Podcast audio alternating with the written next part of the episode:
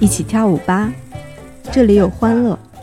我们为什么要跳舞呢？跳舞开心，起码在这首音乐当中，我有舞伴带着我啊，什么都不想，我们就是听音乐跳舞，听音乐跳舞。这里有释放。其实我不管是练习踢踏舞，还是跟别人一块儿玩踢踏舞的时候，我都经常会有一种我还是站在摇滚乐舞台上的那种感觉，就是有一种觉得自己挺屌的。哥们儿，今天给你玩点没见过的东西。这里有感动。我当时觉得好幸福，第一次觉得在雪山下，在中国的南疆的边境的雪山之下，也有一段 flamingo 的舞蹈。所以当时我的心里的想法就是，我要把 flamingo 带到各种各样的地方去跳，比如说以后未来我还想去大森林里跳，还想去这种山上跳，还想去沙漠里跳。这里还有一些微妙的余韵。博尔赫斯可能有一句话说的会比较准确一些，就是 tango 是三分钟的爱情，可能只是这个 tango。三四首曲子，就是我们两个人都感受到了那个音乐的情感，所以这个时候我们就会产生了一种共鸣。我觉得你不妨来尝试一下探戈，也许会帮你打开一片天地。期待和各路的踢踏舞者们和踢踏爱好者们，将来我们能够在某一片地板上相聚。 Flamingo 对我的意义来说，它是我生命的轴心骨。我觉得如果没有我它，我的整个世界会比较漂泊。没有什么事儿是一曲萨萨解决不了的。如果没有解决，那就再跳一支。我叫李松我岩，是我甜叫甜，小北，我是米娅，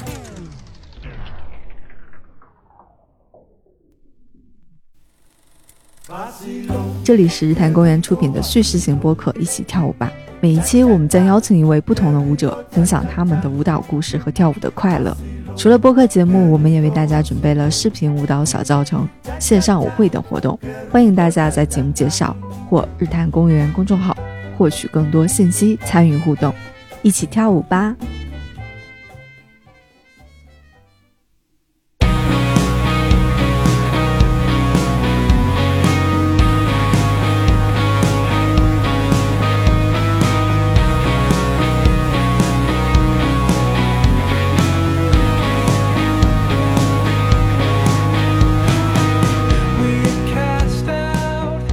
Hello，大家好，这里是日坛公园，我是小伙子。我是青年，哎，哎，欢迎我们今天的嘉宾啊，刘所儿啊哎，刘介群。哎，大家好，刘所儿这个一经在我们日坛公园推出之后啊，嗯受到了社会各界的广泛好评。是啊，我们之前呢，呃，聊过两期节目、嗯啊，其实都是围绕着金中都这个概念嗯哎，跟大家聊的，因为就是这些年啊，其实在北京有很多关于金中都的这个所谓的景观、嗯啊、是旅游项目、嗯啊，大家到了我们那个北京城南啊嗯南城、哎对吧，能能看到金中都的很多的相关的旅游。我们其实最开始呢是借着这个机会聊起这这这段故事，对啊，啊，就稍微解释一下，嗯金中都就是北京在历史上的一个曾经的一个名称，哎就是金朝的首都的名称。对啊，然后呢，所以我们那时候去第一集讲了这个金中都是如何建成的，哎啊，我们上一集呢讲的金中都最终是一把火被烧掉了，是但是聊到这儿呢，其实所谓金朝的历史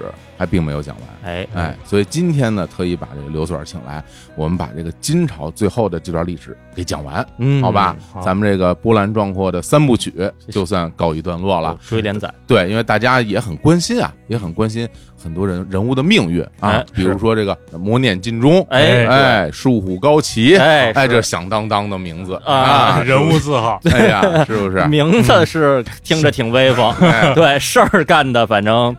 挺缺德哎。挺次 的，是吧？然后，但是这俩人呢，就是还是苟活于世间，是哎在在那咱们这个故事线里边，对，我们也看看他们最后的结局，好好不嘞？好？那咱们上次讲到的是金中都一把火之后呢，嗯，这个金朝他们就这个就跑了，对是吧？就跑了，对留下了当时殉国的那是完完颜颜成辉完颜成辉，嗯哎，殉国了啊。嗯，之后的故事是怎么开展的？让呃刘所给大家开始讲讲。我们上次等于相当于是聊到了金宣宗三年，嗯，就是贞佑三年，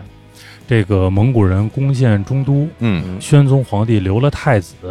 跟这个完颜成辉和磨碾尽忠，嗯对吧？最后是成辉以身死国，嗯对，呃，磨碾尽忠说明儿早上八点半，对啊，明儿早上八点 半，啊你你们在这儿等我，啊跟那嗯些呃呃妃子啊、啊宫女啊，你们在这儿对等我，然后我磨自碾个儿尽颠忠了。就跑了。啊变了把把门一锁，然后就跑了。是嗯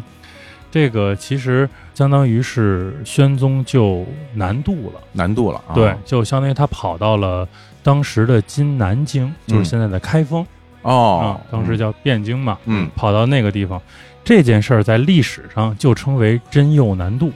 哦，等于相当于是宣宗带着这个金朝的这个剩余的这些军队啊、嗯大臣呀、哦就跑了，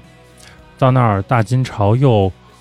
苟延残喘了十几年吧，哦，十几年呢，十几年，因为大概宣宗还有六年，嗯哦然后后来哀宗十年，这么着十六、16年的时间。那么我们先要把上集留的这个扣子都交代一下，嗯对吧？上集我们说了两个很有名的人物，是一个就是这个树虎高齐，嗯，一个就是磨碾尽忠。这两个人，我们现在先跟大家分别把这两个人的下场呢，给大家交代一下，嗯省这得大家怪惦记这哥俩的，是啊吧？是这俩人的也我觉得也只能叫下场，嗯就是形象过于低矮。真是。嗯然后大家不熟悉的可以去听我们上一期关于聊金中都的节目哎啊，金中嗯都有什么火中化为灰烬啊是嗯这个落没落了好死是吧？哎嗯，咱先说这个杀掉了胡沙虎的这个树虎高齐，嗯树虎高齐呢也肯定没地儿去嘛，也去了今的这个南京，啊，去嗯去咱开封了，哎，到开封，相当于是到了贞佑四年的时候，就等于就是正式宣宗这一波人到南京站住脚。嗯贞佑四年，树虎高齐毕竟是权倾朝野的嘛，嗯嗯，呃，这个宣宗也没人可用，只能还用高齐。哎呀，其哎实就当真年就感觉到就是没什么人可用了，就我觉得启啊从那个反复启用胡沙虎对就已经看出来这已经不太是有人了。捉襟见肘了，对，啊那可能也是真爱真爱这这支摇滚乐队，嗯 嗯还还用着高齐。嗯，哎呀，这都什么？这个是嗯古高齐，等于是他到了这个南京以后任什么职呢？任尚书右丞相，哦，哇，还是一个权倾朝野的这么一个职位。但是呢，他到那儿以后呢，就给这个宣宗开始出主意。哦嗯他为了表现自己是一个好人嘛，嗯我是个忠臣嘛，嗯，跟宣宗说什么呢？现在最重要的事儿，就是一方面我们要巩固南京的防御，嗯另外一方面，我们打蒙古不行，我们是不是看看周边有没有那个怂 的，是吧？咱还得图谋发展嘛。嗯我们巩固防御算这个叫什么节流，嗯哦我们还得抢点地盘儿算开源嘛。哇哦呵，哎，这高齐呢就跟这个宣宗说，不行，咱打打南宋吧。哦，哎呀，你看，哎，那个时候其实等于说蒙古嗯打下了中都之后，嗯并没有一直追着这些啊，就这这些对跑了的金朝没追着打，就是让他们当回当边境了时啊按照常理来说，成吉思汗应该是继续南下，对啊对吧？咱一就鼓作说气那捉穷寇嘛，是吧？对啊，嗯不可沽名学霸。哎呀， 那啊， 对个诗，嗯，嗯但当时呢有几个事儿确实是突发的事件，啊，一个就是我们知道，纵观成吉思汗的一生啊，统一蒙古部落，嗯对吧？这个然后南下，还有一个很重要的他一生的成绩吧，咱们姑且说他是成绩啊，嗯咱们不去判断成吉思汗好多的这个学术上的问题，嗯西征，嗯哦所以其实相当于在打金朝的过程中，花剌子模那边出事儿。哦，成吉思汗率蒙古的主力部队开始西征了。哎哦呦，那够远的，这个事儿确实是给了金朝一个喘息的机会。嗯，这就说得通了，嗯，那成吉思汗把谁留下了呢？木华黎。那么我们知道，木华黎是成吉思汗从小一起成长起来的战友嘛。嗯成吉思汗的四杰之一，嗯当时成吉思汗给木华黎封的叫做太师国王，哇，就相当于是中原所有的事儿由木华黎来说了算，嗯就是你替我管理这个中原这个地方，嗯管理这些汉人的这些区域。可能真的是老天爷就给了金朝一个真正喘息的机会。嗯成吉思汗西征，然后木华黎接着打金朝，没多长时间，木华黎病死了。哦哦，所以这几个事儿导致这个蒙古南下的这个进程就被拖住了。哦给了金朝一个喘息的机会，嗯也才使得树虎高齐这些人嗯又开始继续站直了 腰，是吧？挥斥方遒一下啊哎好，啊！那这蒙古人不来，咱就打打打打南宋吧。嗯，其实这是一个特别大的一个昏招，哦，因为本身我们试想一下，当时金朝已经是再也不是说就是上一个世纪的那种萧武平陵的状态了，嗯对吧？当时平辽灭宋的那个状态，它本身北边有蒙古，有西夏，嗯南边有南宋，其实它是一个真正腹背受敌的状态。他这个时候最明智的应该就是休养生息，嗯，别找事儿了。您本身就剩一个胳膊了，是吧？您还没事儿出去惹街坊，嗯嗯，跟西夏的战争一直在不断的冲突着。哦，我们后面会介绍，就是还会有一些因为跟西夏作战出出现的人物嘛。这个时候，南宋本身人家也没想跟你怎么着，你还主动打南宋。南宋其实我们说整体的军事实力确实不强，但是南宋可是活到最后的一个政权，的确要比西夏跟金来说也不弱。是这样的话，就使得金朝面对着南北作战的一个特别被动的局面。嗯对，嗯，对，夹这中是间了，嗯对，这是他外交政策的失败。嗯同时呢，在对于自己这个南京的这个防御的问题上，嗯当时的金朝还有哪些地方呢？山东一部分，嗯哦山西一部分，啊河南跟陕西。嗯当时金朝已经从大金帝国就缩到这么多了。啊嗯，哦，这个时候，大臣提出来，我们为了防蒙古、防西夏，我们应该重点好好经营一下潼关，啊，嗯陕西陕西潼关。潼关啊，潼关自古就是这个兵家要地，我们只要守住潼关，蒙古从西边进不来。嗯嗯，我们北边有黄河呀，是这么着，我们有潼关有黄河，我们能守得住。树虎高旗呢，咱也我到现在没明白他怎么想的啊，嗯不听，可能他觉得他是正确的。他说我们当务之急啊，就应该把我们这个南京好好的建设一下，哦我们要这个深挖洞、嗯广积粮，嗯要这个重重的修这个南京的这个工事，嗯但是金朝真的已经没有那个实力了，嗯他开始就跟那儿挖沟啊什么的，就是嗯开始修城。嗯后来这个宣宗皇帝就问他呀，说你这个修城打算怎么修？你什么时候挖这护城河呀？嗯然后高祺说，嗯护城河可能挖不了了，哦，就是我没没这没这能力了。啊，护护城河都没有能力挖了，挖不了啊！你别别别聊这个了，没法修这个壕沟是吧？这个你肯定作战要有壕沟嘛，因为蒙古是马军，哎嗯我有护城河外边，我呱呱列一堆壕沟，这样他过不来嘛。就是，嗯嗯说来不了，嗯然后这个宣宗说说你连壕沟都挖不了，那人家真打来，咱怎么办呀？这高齐就舔着啊，树虎高齐啊哎，就舔着大脸说，如果他们打来，就靠我们这些大臣同心协力，一定能保住。就靠毅力去战胜别人是吧？ 哎呀，后来呢靠团结啊，靠嘴炮啊哎呀咱就说，其实金朝的皇帝都不傻。啊，啊皇帝就问了一个问题，说如果能靠这个让他打不下来的话，你们当初就别让他打过来，这事儿不行吗？对呀嗯，金中都是怎么怎么沦陷的呀？对吧？然后这个高齐就，哎，行了行了，这哎什么形符合象？他的人嗯设倒别是别别别别聊这个，别问了啊，对，别问了，嗯别问了我心里有谱。啊，但是高齐这种专横跋扈，完了这种这种瞎指挥，嗯就导致了宗室其实就已经看不惯他了。哦啊虽说完颜已经不如当年了，但完颜毕竟还是完颜。啊嗯这时候有一个叫英王完颜守纯，就觉得说，为了江山社稷吧，嗯，我得弄死他，嗯哎，你看看，这早该了，是是吧？是吧？就是我早看到不顺眼了，嗯嗯那你倒是，咱说闷声发大财是吧？啊这哥们儿还找人商量，啊，说咱找几个亲得近的商量商还量，找几个商量啊这种事儿啊，说怎么弄死这这个树谷高杰。嗯这哥几个一听说弄死谁啊，树谷高杰，哎，行，商量呗。嗯商量完了，出门就说：“哎，我跟你说一事儿，你可千万别跟别人说啊。 这英王打算弄死高哎杰，呀， 这这金朝这些人啊，这形象形象就这事儿传就传到了树虎高旗耳朵里。嗯啊，是这树虎高旗呢，就买通了。一听这事儿，说：“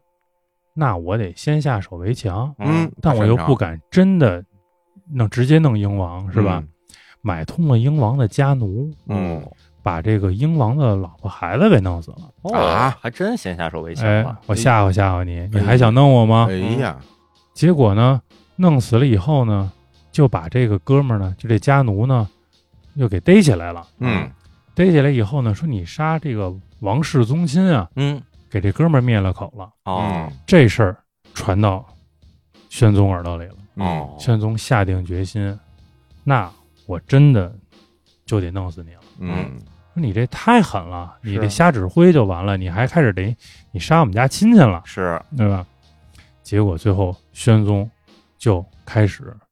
把高齐抓起来，嗯，啊高齐处死，哦束缚高齐就这么死了。啊哎，呦，给啊给个罪名杀嗯这个皇室，嗯哎，嗯在一二一九年，嗯 嗯，说完束缚高齐，我们再来说说明早八点半，哎哎呀，磨碾金磨碾钟磨金碾金钟啊，磨碾金钟，呃，磨碾尽忠呢也到了南京。嗯到了南京以后呢，磨碾尽忠最大的问题就在于，这个朝廷之内，只能我最坏。 嗯，哎呀 有追求还嗯啊，对吧有追求啊，你树虎高齐，论资历你杀过胡沙虎，嗯嗯然后论官位呢，你又比我高，对所以呢，他跟这个树虎高齐就不合。嗯，哦，嗯但是这磨碾尽忠确实不灵，哎呀玩不过高齐。像高齐这个地位那么高，是所以当年就把这个磨碾尽忠就给下了狱了，哦哦，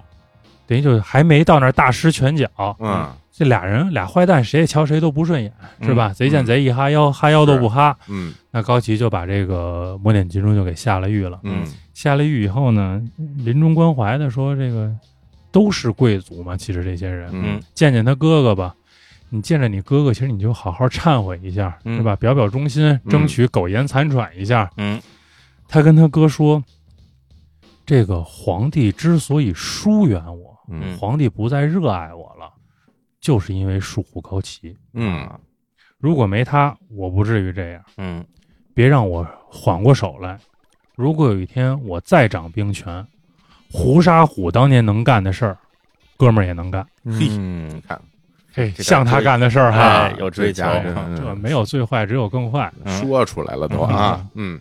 那我们还记得啊，胡沙虎当时是干了什么事儿？嗯让了这个魏王去魏王了。嗯，对吧对，对嗯魏王永济啊是吧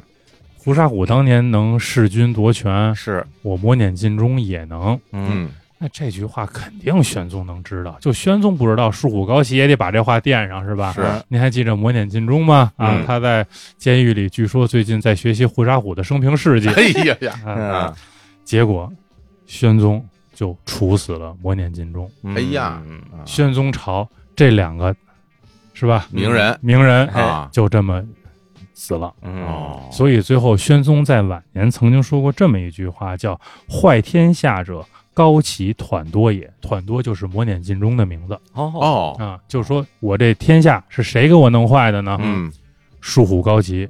磨碾尽忠。哎哎呦真是是吧而且还没把那个胡沙虎给统计进去，对，八虎都赶不上他对，们因俩，为死早了，啊其实胡沙虎最大的问题，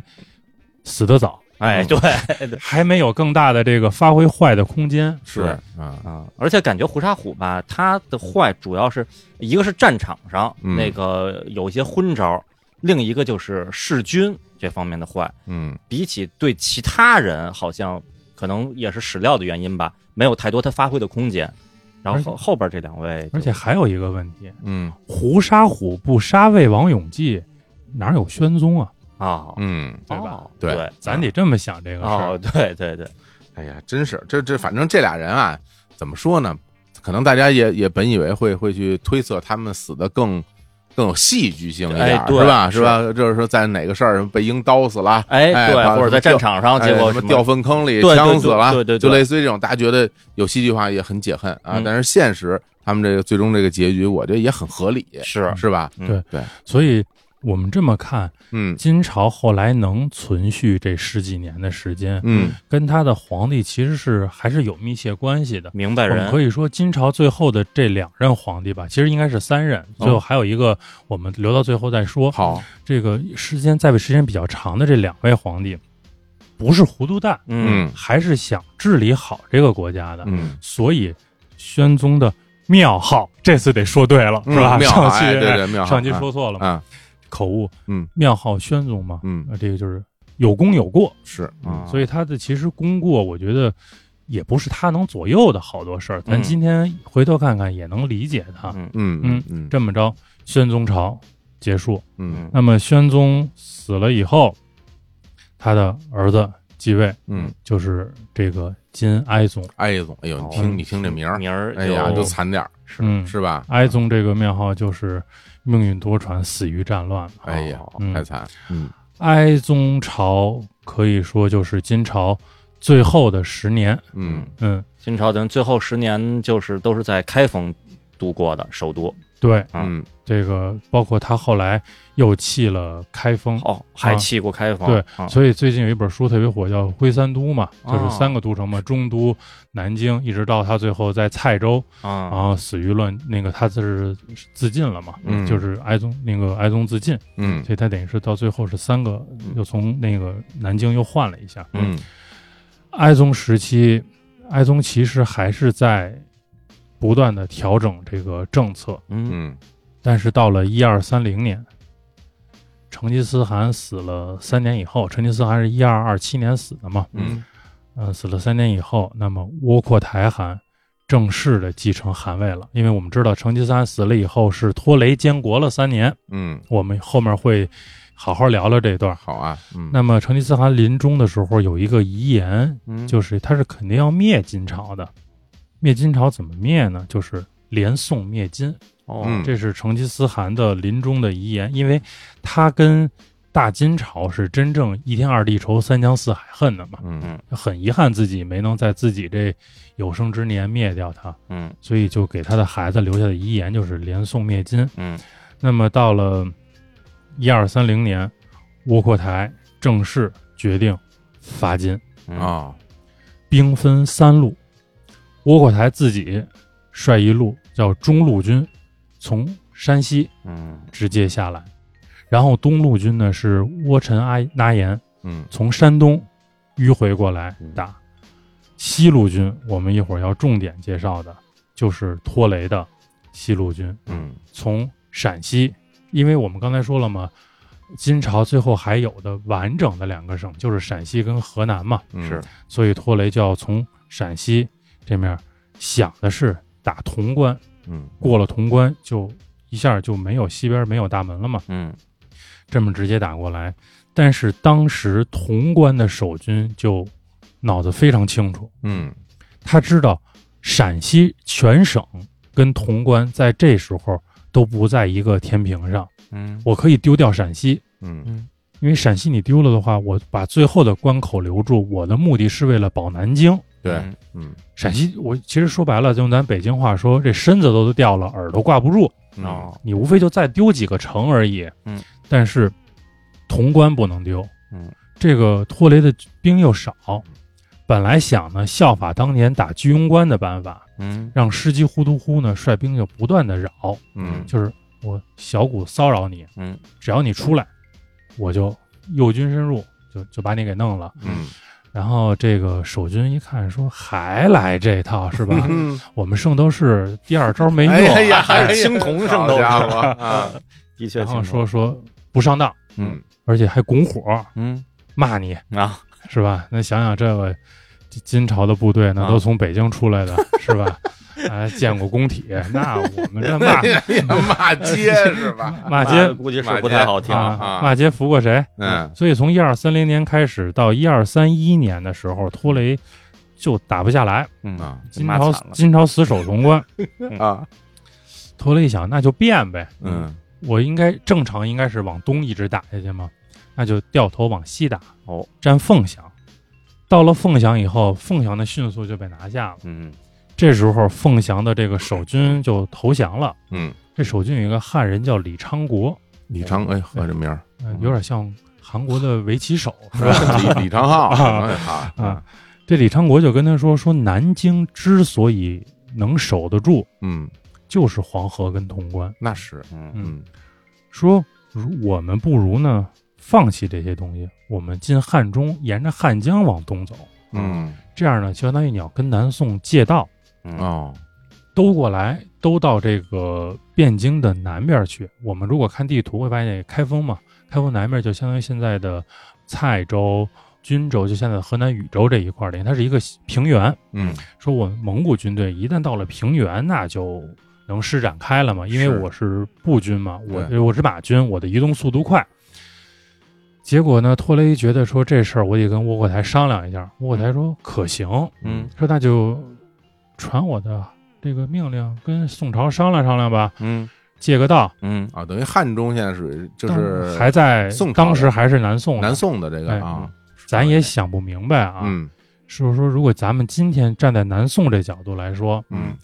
摆明了蒙古人是大杀器。嗯，是，啊，你跟金朝甭管之前有没有什么靖康耻、犹未雪这种事儿，嗯但今天穷哥们儿，嗯，嗯，对吧？谁不穷王生嗯谁照应谁帮穷啊是吧是吧？唇齿相依。对，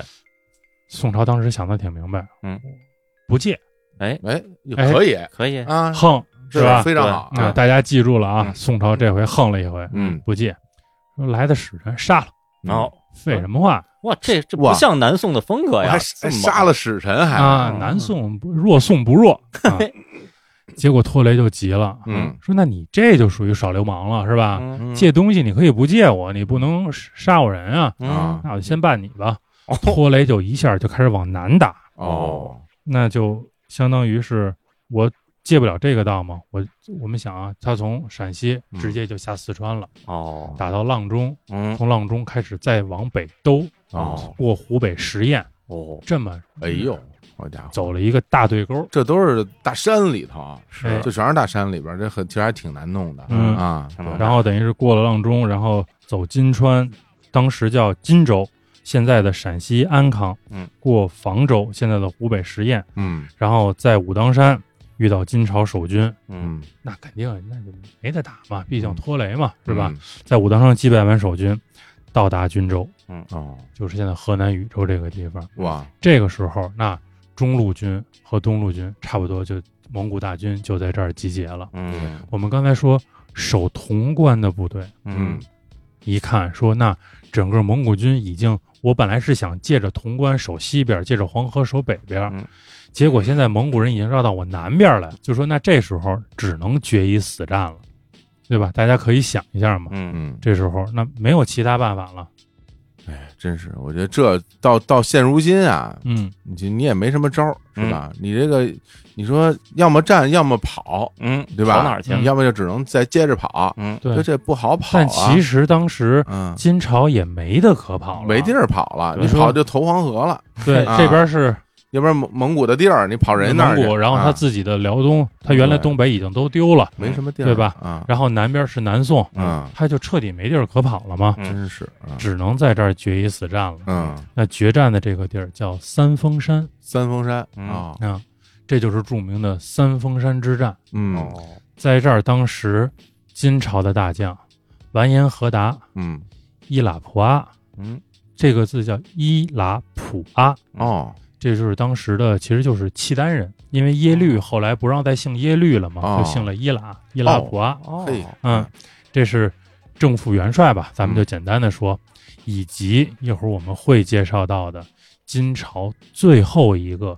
大战将嗯，完颜陈和尚。哎呦，这个人真的太有名了。哦，对为什么有名？嗯，名字太怪了。我有时候这，因为我们聊这个东西嘛，我稍微有时候也上网的时候看看啊，嗯一看到这完颜陈和尚，真的是和尚那俩字儿啊、啊嗯，啊，就感觉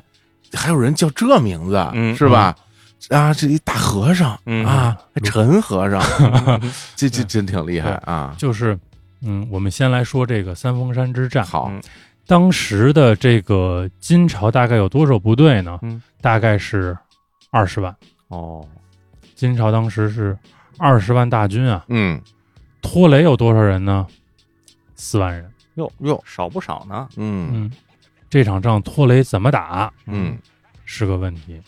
肯定要打就得以少胜多，嗯但确实在平原，而且那是金朝最后的这个主力军了，特别轻轨是部队，忠义军这个忠孝军还在。嗯嗯忠孝军是，呃，如果大家对金朝历史比较了解的话，是金朝晚期最能打的一支部队，哦等于相当于是这个部队为什么能打呢？也挺有意思。这个部队没有什么女真人，哦哦，什么维吾尔人、乃蛮人、嗯投降的汉人，就这些人编成了一支部队。忠孝军当时的这个，相当于这个领袖吧，嗯就是这完颜陈和尚。哦这支部队是一直陪着大金朝打到最后一天的这支部队。哇所以当时这场战确实不好打，可以说这场战赢了，嗯，蒙古那整个就把金朝就算是拿下了。嗯如果这场输了，那只能徐图之了。嗯这个时候，托雷就让萨满嗯进行占卜，哦这就到了算卦对啊这事儿就已经到了一二三二年的正月。嗯然后他就问这个萨满说：“到底这场仗我们打下来会是一什么样的结果？嗯对我有利没利呢嗯？”萨满说：“你等着吧，嗯嗯我去给你算一算。”哎哎做法嗯啊，嗯托雷说：“那我等等吧，烧这个羊甲骨，嗯羊的这肩胛骨，嗯烧完以后跟托雷说，好，嗯，好兆头，哎怎呦怎么着啊马上就有天象了。嗯然后下了三天，先下大雨，后下大哦雪，连下了三天。哎还呀真算中了哎，大家试想一下啊，在这个平原上，嗯我们是有一个传统的农业国家，嗯大面积的平原就意味着大面积的农田。嗯打仗肯定是顾不上庄稼了，嗯但是这些士兵可要囤积在这个地方。然后三天的大雪，金朝的士兵叫枕戈担带嘛，嗯穿着这个盔甲，嗯拿着这兵器，嗯，他已经习惯了生火做饭。嗯极端的这个雨雪天气，他没法做饭，嗯饥寒交迫，而且这个咱学木兰诗“朔气传金柝，寒光照铁衣嗯”，等于给这二十万大军就冻那儿了。哎呦哦嗯铁甲对，但是这蒙古人这天儿得以了，哦嗯本身老家就这天气，嗯大雪风风山，这这草原上一刮，嗷嗷的白毛风，嗯而且本身他吃肉干儿、喝酒，他不需要生火，哦所以其实这三天对于蒙古军队来说是休养生息的三天，哦哎呀对于这个女真的这个金朝部队来说是饥寒交迫的三天。嗯三天以后天一放晴，有人跟托雷说说，托雷一看好时候了，嗯这天放晴了，我也能动会儿了，要不嗯那么冷，我也谁也不愿意那会儿打仗，嗯打吧。嗯有人劝他说：“您不等等大汗吗？嗯啊是吧？窝火台还在呢，大家联军已经汇合一处了嘛。嗯”托雷说：“敌人当前，我怎么能把敌人留给大汗呢？嗯我作为臣子，这就应该是我的事儿啊！啊揍他！”这一下相当于打了个老实的。嗯你想，吃饱喝足的蒙古人打了冻了三天的女真人，嗯一比五的比例又算什么呢？嗯所以这一场战，我们刚才说到的完颜和达、伊拉普阿嗯乱军中就战死了。哦金朝的这个有生力量基本上就被歼灭了。嗯这时候我们要重新说回这个完颜陈和尚这个哎人。说说这个陈和尚吧嗯嗯我们先来简单介绍一下陈和尚这人啊。嗯这个人叫汉族的名字叫完颜彝，彝族的彝、啊完颜仪啊。这陈和尚就跟那个完颜九斤一样，是他的这个女真的这个名字。啊那他女名怎么叫和尚啊陈和，我觉得好养活吧，哦哦不是真和尚啊不是真和尚。啊哦，我以为是一出家人，是鲁智深那种，我也以为啊是一直以为是一大胖和尚呢没有没有啊嗯英不英英俊少年嘛啊啊其实字其实其实就跟那什么叫狗蛋儿一类啊，的秃小子。所以一会儿听他爸那名儿更带劲啊。啊，这人叫字良佐，为什么要说一下他的这个字？嗯他叫良佐，因梁为左，因为他还是一个很有文化的一个啊人，还有字呢啊，我都没有字， 嗯嗯嗯哎哦字活总。哎呀哎呀啊啊 他的父亲呢叫完颜启哥，嗯女真人名字叫完颜，就也有的这个文献里写的叫完颜杨提。杨蹄儿啊哎真是羊蹄那两个字吗？对，啊，秦林老师发音就比较标准，哦啊羊蹄啊，羊蹄，羊蹄啊，胡总这一听吧，就不是就只饿就了该来个个花儿米，哎，对对对，对羊蹄儿，羊蹄儿。儿啊，完羊蹄 儿，嗯他父亲就是在和南宋作战的时候战死在嘉陵江上的，哦，所以他本身这个人，就他们家族就有这种为国捐躯的这个精神。嗯，他是那个出生在丰州，嗯就相风当于筝哪现儿在啊？现在的内蒙，哦，现在内内蒙境内。哦哦那我们知道，在金朝最早不是开始陆陆续续的，我们在上期节目里讲过，从北一直往南丢嘛。嗯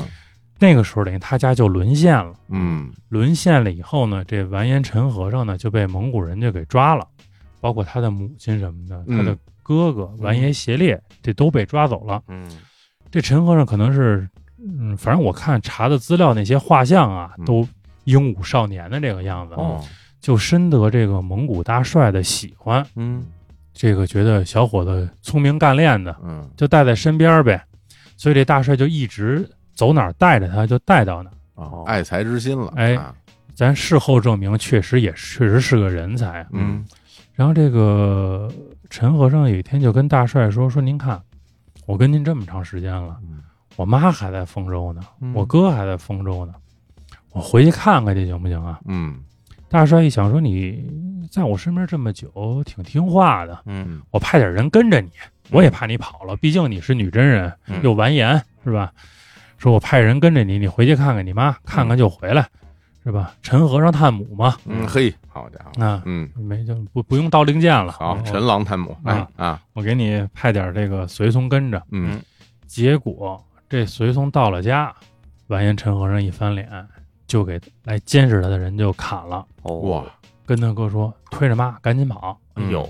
老太太嘛，就这肯定咱就能想象，就不像这哥俩说弄是匹马就跑回来了。对对对，哥俩就连拿小车推，再背着，就各种办法吧，哎呀，给老太太弄回来了。嗯弄回来以后呢，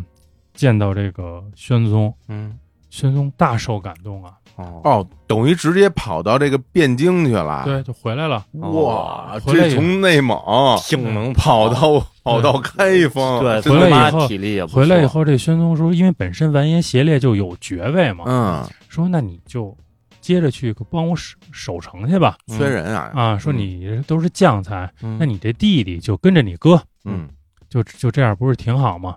等于他就一直跟着他哥哥完颜协烈，但是完颜陈和尚这人呢，性格上有一个缺点，哦，就是过于的刚正。哦，嗯，很正直，对他手下有两个这个下属嗯之间呢发生了争执，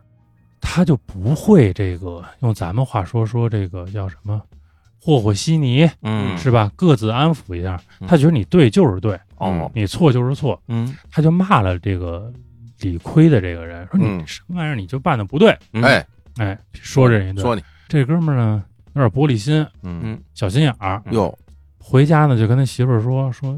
骂我是吧啊？哎呦还是批评我，脆弱了，脆弱了啊！啊，结果抑郁而终了。哎哎呦，呦骂死了你，说这大金朝的这些将领要都这么要脸，大金朝何至于有今 天？哎呀，但但是有点过于要脸对了，，啊是吧？太有情绪了，金家对金朝王朗了，你对看我嗯听，半天，我刚刚还以为说这哥们儿就嗯心里不舒服，嗯，然后就造反了，哎，嗯结果直接就口吐鲜血而亡了。啊对，就哎呀但，是他媳妇儿不干了，哦，说你给我给老公骂死了是嗯吧？打官司，嗯嗯就这一告，就给这陈和尚相当于就给入了狱了。啊，为为什么这都还什么你法典呀？哎这，都就是明证嘛，就是哦，讲道理，讲道理嘛，你你确实你你这个处理方法有问题嘛，属于职场 PUA 这个。哎，有点那意把思人，喷死了，嗯，真是啊，二幺 是吧？这跳喷啊，喷死嗯啊， 然后嗯等于是完颜，但是他哥哥完颜协烈对这件事儿就一直耿耿于怀，嗯啊说我弟弟怎么了？不就管得严点儿吗？嗯是吧？。对对对，嗯所以这个到宣宗后来召见完颜协烈的时候嗯呢，一看完颜协烈说说你怎么都瘦成这样了？嗯哦，这完颜协烈身体不好，就已经快不久于人世了。嗯说你一定啊，是因为陈和尚这事儿，嗯你放心啊，哥们儿，你踏踏实实打仗去，我给你弟捞出来。嗯就这个事儿侧面反映金朝皇帝真不错。嗯你说皇帝想把一人从监狱里放出来，咱现在想着不就一句话的事儿吗？嗯就是啊，大臣不同意，哦说你凭什么呀？说他犯的是不是法？你凭什么把他放了？所以当时这个神和尚就没出来。哦，后来到邪烈死，嗯皇上觉得说，那我真的缺人用了。嗯邪烈一死，必须让他弟弟出来。嗯，让这个陈和尚就出来了。嗯陈和尚再出来，就跟着这个何达和这伊拉普啊阿，嗯带着这个中中小军守边关嘛。嗯完了，这还有一个事儿，也也反映这哥们儿特耿直。嗯这伊拉普阿啊，虽说最后是是战死的，这咱该怎么说怎么说。嗯作为一个武将，他完成了他应该有的使命，很光荣，远远的强于呃树虎高旗、哎呀火嗯脸尽忠这些人，是吧？但是陈和尚依然看他不顺眼，就哦，觉得说你什么呀你？嗯 是咱说有点恃才傲物，而且啊确实跟他比起来，这些人差点意思。嗯而且咱也能理解，我完颜，嗯你耶律是吧？啊你跟我这儿这个那个的，哎，还有这种想法，就啊反正对他就挺有意见的。嗯然后这个伊拉普阿也直，嗯，就直接问这个陈和尚去了是，哪说哎你性格你背后说我来了是吗？哎呀，这 够愣的啊，就咱觉得说这事儿要搁，比如说搁咱身上啊，说侯总过来问我说你你说我来着啊，嗯哎啊是不是？啊，你说我那小球踢得不好，对啊，啊那我肯定是没有，哎没说没啊没那没，别听他们啊的，咱哥俩谁跟谁，嗯哎嗯这是一般人的逻辑。，对，嗯，陈和尚说啊，我说你来 着，说你怎么着？说你我说错了吗？说的就是你，哎 呀，一点记性不长，因为说，因为一点记性不长，因为说人蹲过大牢，根本就不在乎，还说啊，好说，嗯后来这伊拉伯还说够够刚的哈，嗯说哎，那你下次别了，你有事儿你跟我说，你别背后说我。啊，就其实反映了陈和尚这个人的这个性格，那你说半天他这么有性格啊，啊嗯然后包括就他他真有本事体现哪真有儿啊？本事怎么就哎有什么本事？他能他能搬几个石球是 吧？掰多少万个这是啊？这个陈和尚嗯在这个守城的时候啊，嗯当时速不台打潼关，嗯速不台啊，嗯大庆陈和尚带兵火速救援，嗯哦这是陈和尚哦，干这的。个救援其实很难的，哦，嗯对，因为你守军守不住，你救援人得从别处来，哎，然后还得跟人有正面交锋，这个救援这活儿是很难做的。而且嗯陈和尚打了金朝抗击蒙古以来第一场大仗，胜利的就是第一场胜仗胜，仗啊，大昌原，啊，大昌原大捷，陈和尚打的，嗯然后救援打苏布台，陈和尚打的，嗯打了这个大败蒙军，一直追追到了这个叫到回谷，嗯，就在陕西蓝田。就陈和尚确实打了几场漂亮仗，嗯赢过，赢过，其实哦而且经常的时候很难赢了，是对吧？啊很难赢了而且他对对手那蒙古苏布台这嗯是吧？大将级的，嗯所以到三峰山，咱说回三峰山的时候，三峰山兵败，大家就是在乱军当中，我们刚才说这个完颜和达、嗯伊拉普啊嗯，全死了，嗯战死了。这是这蒙古军一包，那陈和尚下场也就是个死，对啊，对吧？嗯陈和尚打到一半不打了，嗯说停，我告诉你们，我金朝大将嗯完颜陈和尚嗯说，当年大昌原揍你们，我揍的，嗯到回谷我打的，嗯知道我吗？蒙古人也知道啊，那谁不知道对方是有有几个角儿是吧？是头钩的人物是说我要见你们大帅，蒙古人一听觉得哥们儿要降吧，嗯嗯见呗，带着见大帅去了。啊，见谁见见见就当时的这个，就我确实没查到他、啊啊，见他的蒙古将军是谁，但是确实是去见这个将将军去了。嗯，你接着说，你接着拿出来，嗯然后这大帅一看说你你你完颜陈和尚啊，不嗯就是我呀？听说过吗？当年那么揍你们的人，嗯就是哥们儿我。 什啊么混的这嗯对，后来大帅说，那后面话更混啊，说那你是什么意思呀？嗯你就应该战死啊！我不战死，啊，如果我在乱军中战死了，后人一定会怀疑我是在跑的过程中让你们给追上弄死的。嗯我来就是告诉你，宰了我，哦就是我不跑，嗯我肯定活不了了，嗯但我不能背那个跑的骂名。哇我要名正言顺死在你手里，打败了嘛，那完了，是吧？全一场空，是吧？嗯弄死我吧！嗯这蒙古人一想，说这么能打，这哥们儿这么豪横，嗯这才真用得上“豪横”这字儿啊！嗯，是真好，你降了吧？嗯，啊，张说：“呸，不可能！哎我要想，我就不弄这事儿了。嗯啊，蒙古人说：“要不上上刑，嗯，嗯，先砍个脚，再剁个腿，哦，你降不降？”其实蒙，我觉得当时蒙古人就觉得，如果陈和尚降了，嗯，金朝的心理防线就彻底崩溃了，因为这是他最后能打的大战将了。是你都，你投降我，远比你战死对我更有利。哎是，，哪怕你就最后我给你剁成一枯碴儿，哎用咱呀，北京话说是好家伙人质，哎呀啊，嗯弄一缸。嗯嗯但是我这个精神上的胜利了，啊，陈和尚不行。最后蒙古人使了特别狠的一招，嗯，特像日本漫画，嗯，就是整个把嘴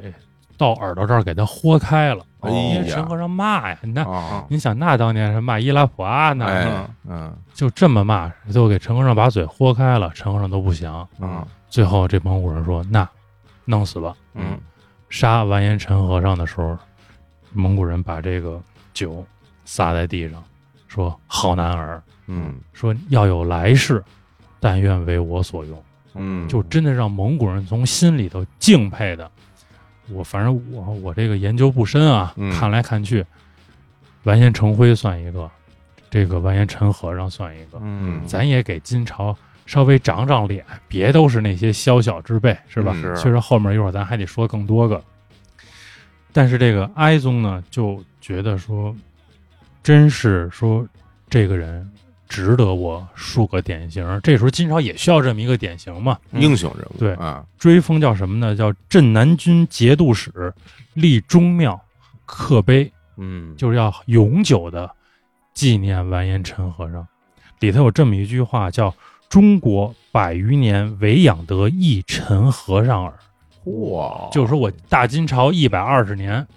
就养了这么一个拿得出手的将军嗯，完颜陈和尚。这这地还位真是武将到现在听到听到现在，就完颜陈和尚一个是个铁血男儿，就是咱们终于能这个长出一口气，嗯是吧？有个正面角色吧，对说能这打个仗的，说这金朝行不怂嗯，出了一个好汉。嗯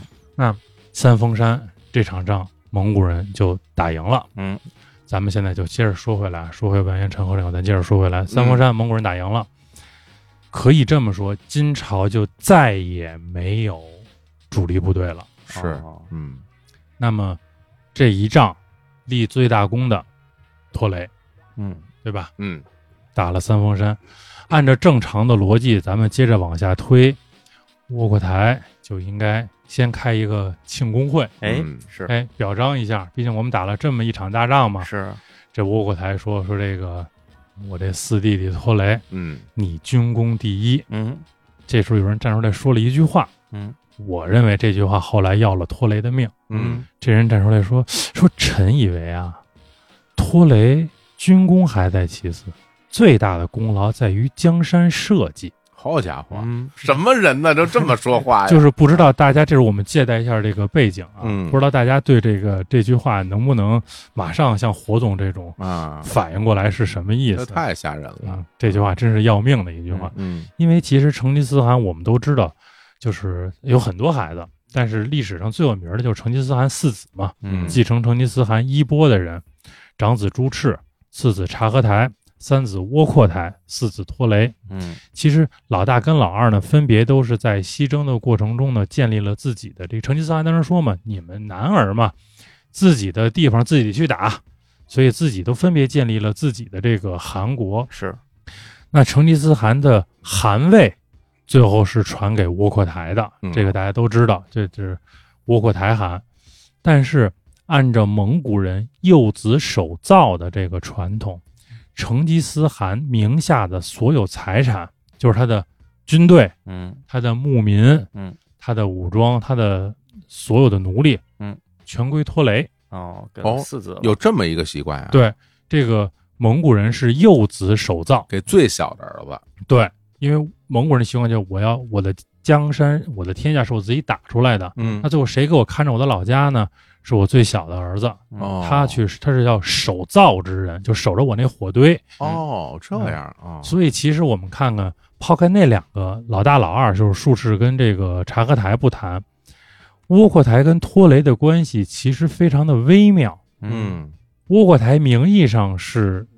大汗，蒙古帝国的汗，嗯但实际上蒙古帝国最有实力的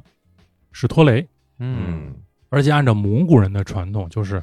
这个汗王，如果你没有武功的话，嗯就你没有军功，嗯，你说话是没人听的。啊这些事儿我们通过后来，就是当然是今天就不展开说了。我们看后来这个窝阔台死以后，这个蒙古的这个汗位的争夺，这些就能看得出来，你一定要得有军功。嗯那么显然，托雷的军功也高。我们通过这一场战就能看出来，是托雷这从四川打湖北，最后兜回来，托雷确实能打。嗯，所以窝阔台对托雷其实是一直有所忌惮的。啊嗯，那是这也就是为什么我们刚才说是成吉思汗是公元一二二七年死的，嗯窝阔台汗是一二三零年继的位，嗯因为有三年的时间就是拖雷监国。嗯哦窝阔台其实心里他没底，就是你是不是真的甘心让我做大汗哦呢？啊还是您跟我客气客气？您要是跟我客气客气，干脆哥们儿也找一地儿忍着就完了，嗯都是你的。后来是看确实拖雷监国，到时候真的就是请你回来，你你来继承汗位来。嗯，但是这里有一个细节啊，就是在这个、呃窝阔台汗这个咱们叫登基大典啊，嗯之前耶律楚材去找察合台，就是这个窝阔台的二哥，嗯嗯因为那个时候朱赤已经死了，就是长子死在成吉思汗之前了。哦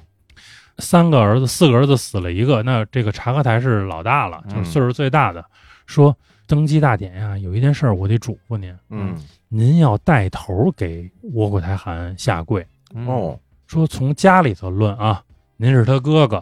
应该他跪您，嗯对吧？但是咱这不是军国大事吗？嗯他是大汗，你得先行国礼，再说家里。嗯哦所以有一句话很关键，特别值得回味的就是：您跪了，就没人敢不跪了。哦我们可以想想啊，这时候窝阔台就一个哥哥一个弟弟， 嗯，那他对标的是谁？嗯肯定对标的就是托雷、耶律楚材是吧？对这个老北京这个讲讲理儿，啊。对吧？对咱们这个老祖宗这些规矩啊，懂得多。对，懂哎你您别你别看他叫耶律楚材是吧？正经是咱们北京人啊，对南南南南城啊南城南城生还南真城是长，南城那人 是吧？这嗯绝对是南城南对城长是那吧？嗯您那意思就是当时，哎哥，我跟你说到时候您先跪，哎您哎，跪了，哎对您对，弟弟哎他对不敢不您跪跪他，没人敢不啊跪。 您猜怎么着？口嘿音 口音哎，我跟您说，嘿， 对您对哭嚓一跪，哭嚓一跪，那是跪吗？那个，那都 那都，哎呀，还这话说的还真是，嗯啊，对吧对吧？ 就是所以这些历史上的这些细节，就可以让我们充分的有理由去相信，嗯其实窝阔台跟托雷之间是一直存在着一种隔阂的。至少彼此嗯相互之间没有，就是会相互提防，对对吧？他这个，我觉得他这制度其实到他发展到这种程度的时候就有问题了。嗯你这个小儿子继承这些东西，嗯然后呃继承汗位的给了别的儿子，嗯那这俩人那到底谁说了算？对是吧？你这军队在人手里，咱都不说别的，就军队在手里，这让人也是也受不了。要我是拖雷，我就你就都拿走，哎是吧？对我对不吧要了我就对不要了。你给我对吧一亩三分地儿我就对对我歇就着找个地儿一歇。但啊其实咱这么说啊嗯，这历史上这么多卸甲归田的，嗯，落好的也不多。啊也不多，好哦是歹吧军队在我手里的时候吧，你还投鼠忌器。嗯也是啊，我要真把部队都给你，我出得了 这呃对真是？吧？对还没真是出门呢，这那就你要这么说，那我要是拖雷，我是先把你们都弄哎哎， 对，其是实吧？我还觉得我还认识那个什么我好兄弟啊郭靖，叫我好安达啊，啊，托雷安达，托雷斯安达，我们是吧？还会武功，是这多厉害！嗯这反正我觉得这真的挺难搞的这个事儿。对其实托雷做的已经挺好了对啊，啊，而且咱就这么看，是这身先士卒的去打这个仗，对，这时候回过头来再说大臣这句话，嗯要了托雷的命了。太孙子了。嗯，啊我都哎我都哎，我跟你说，我都觉得这样这人是不是那个窝火台安排的，哎，是吧？把把这事儿给摆到明面上了。对对，就将你一军嗯当着这么多人面儿对，就好像说今天公司里边儿董事长过来奖励我嗯说，火总今年什么给公司挣了，就原来啊嗯，原来呃原来单位说给公司挣了不少钱嗯，非常有功劳。啊这时候啪，嗯。青年老师站出来说：“那何止给公司挣了不少钱，没他这公司今天给倒闭了。我跟你说，嗯 就就就完了哎，啊！说对这呃这这董事公司就靠他一人了。对董事晴天博玉柱，对架海紫金对莲啊。董事长这没准都要饭去了。哎但是说到这种程度，那你说这东西完了，嗯捧杀偶像，捧杀了，对嗯吧？就就给就给就干这儿了，这很其心何其歹毒。啊对，就这个事儿。然后很有意思的历史就是，嗯乌果台就又找萨满嗯说：“我算一卦吧，说上我这次算挺准，啊，这上咱次俩是托雷的萨满一算，啊说烧个羊骨头，萨满说你等着吧。嗯，托雷等来一好消息哎是吧？啊暴风雪啊，嗯这个如愿了是嗯吧？暴雪啊嗯都都来了。嗯，这吴国台说：“那我这马上该决一死战了。嗯”他还是信仰问题嘛？嗯，那个时代说再给我算一卦吧。算一。卦，萨满这次的占卜跟吴国台说：“您不适合亲自来这事儿哦，哦啊。”说您要是再这么打下去，对您恐有不利。哦，嗯窝火台迷信啊、笃信这些东西嘛，嗯说那我撤吧。窝火台就准备往回撤，嗯哦，等于三峰山这之战之后，要不要继续把这个就其实金朝这时候这个呃一汴京口城气已灭经掉在在眼皮底下了。嗯啊，说那窝火台说那我带着部队，我带着我的人哦先往回撤，嗯留谁呢？就留这素不台，说你把这给我一围，嗯慢慢打吧。反正我这哦主力我都说白了，头沟的角儿都打完了，剩下就剩底包了。你嗯你你来着吧，嗯我就撤了，就没必要我亲自再御驾亲征了。我已经是蒙古帝国的汗了。嗯，回去的路上，窝阔台突然就病了，哦，病了，病得很严重，嗯然后继续请萨满。嗯算了，什么都能干，哎，嗯萨满嘛。嗯后来这萨满一算呀，说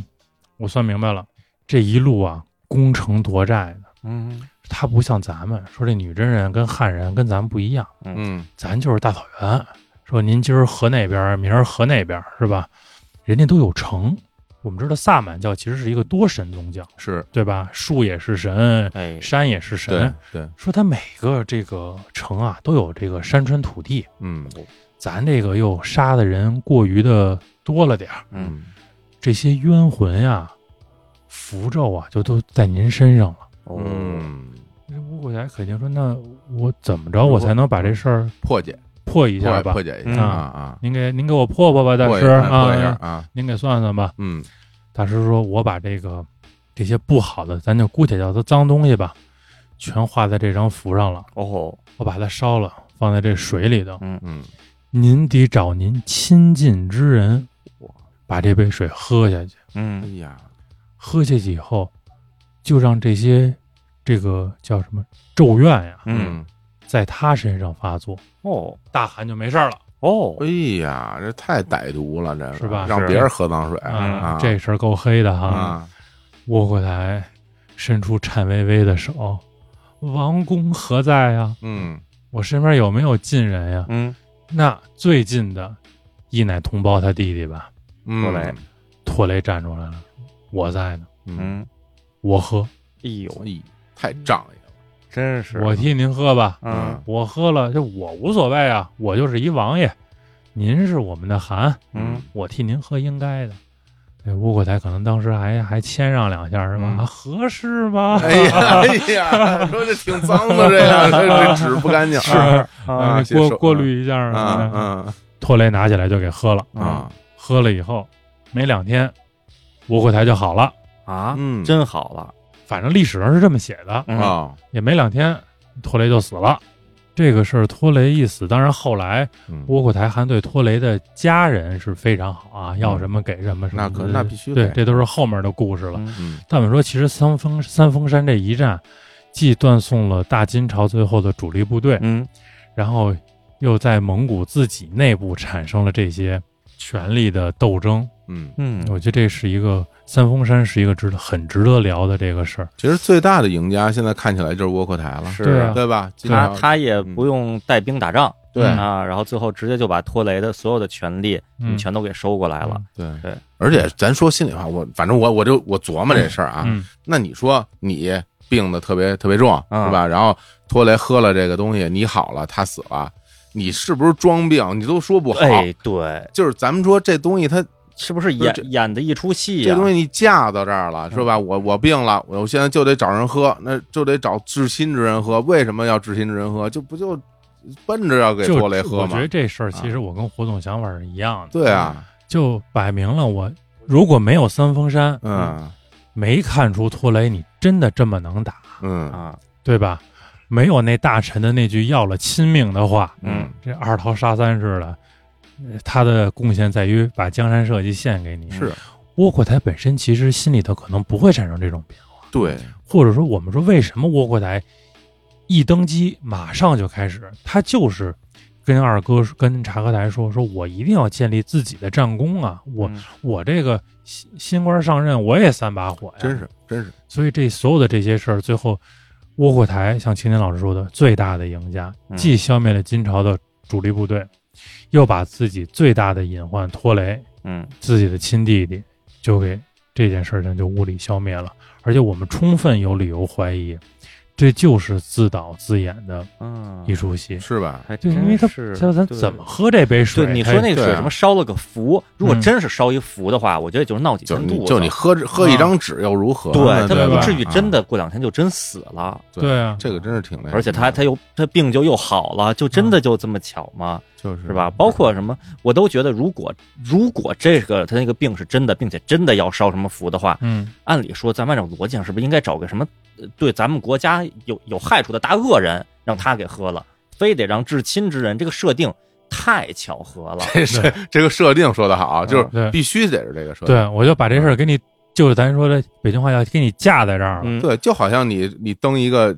招聘，这可丁可卯就冲着这人写的，哎啊，得是多大岁数，哪学校毕业的，身高体重，嗯所有血型、啊，星座嗯嗯啊、嗯特长嗯是吧？我会嗯会会动一只耳朵，就所有的嗯你全都对着一个人弄，最后呢就是他了。我觉得就差让萨满说了啊，这个你嗯最后弄一个这个带符咒的水，哎让托雷喝让 了，托雷喝了 就就完但了是这不能不说，能他对只能说那是其一个意至思。亲之人，所以，但是就我现在其实能够理解到，就是这个军工这人是对他的这种压力有多大，嗯因为他真没有，对然后托雷是真有，嗯，而且感觉追不上了，嗯真能打。对吧？真能打，你你如果想超过托雷的军工，可能你就得把宋灭了，啊，嗯对吧？对，那这是猴年马月的事儿，这谁知道什么时候能干成啊？对吧？我觉得是，嗯的确是这样。然后到目啊，前为止，听着托雷也挺悲情挺高义啊的，挺悲情的对，其实后来或者换一个角度，我觉得托雷是一个有大智慧的人，嗯看明白了，是我不我不这么死，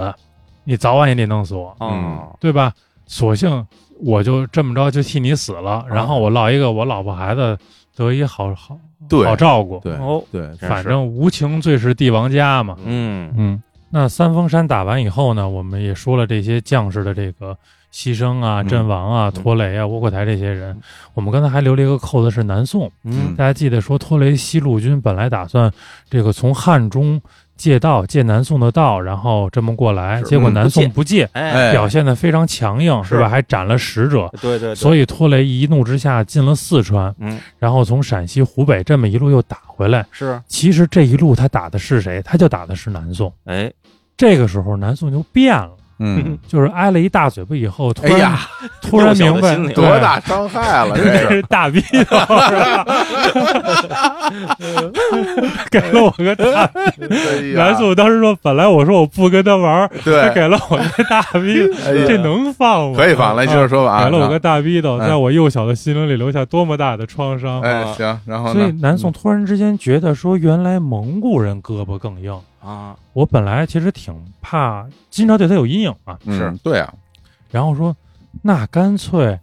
我干嘛放着河水不洗船？嗯咱俩联手呗，嗯，啊您用我的地儿，您想用您用呗，哦是吧哦？又向蒙古示好了。对啊，说啊您这样打完以后打金朝，咱俩联合打。嗯，嗯哎，这样的话呢，我还一报个血海深仇，嗯二万一吃个羊烙，我再烙点地皮呢。哦，他一直想着王师北定中原日呢嘛，还哎呀，你北什么定啊？你嗯所这以其实等到最后的时候，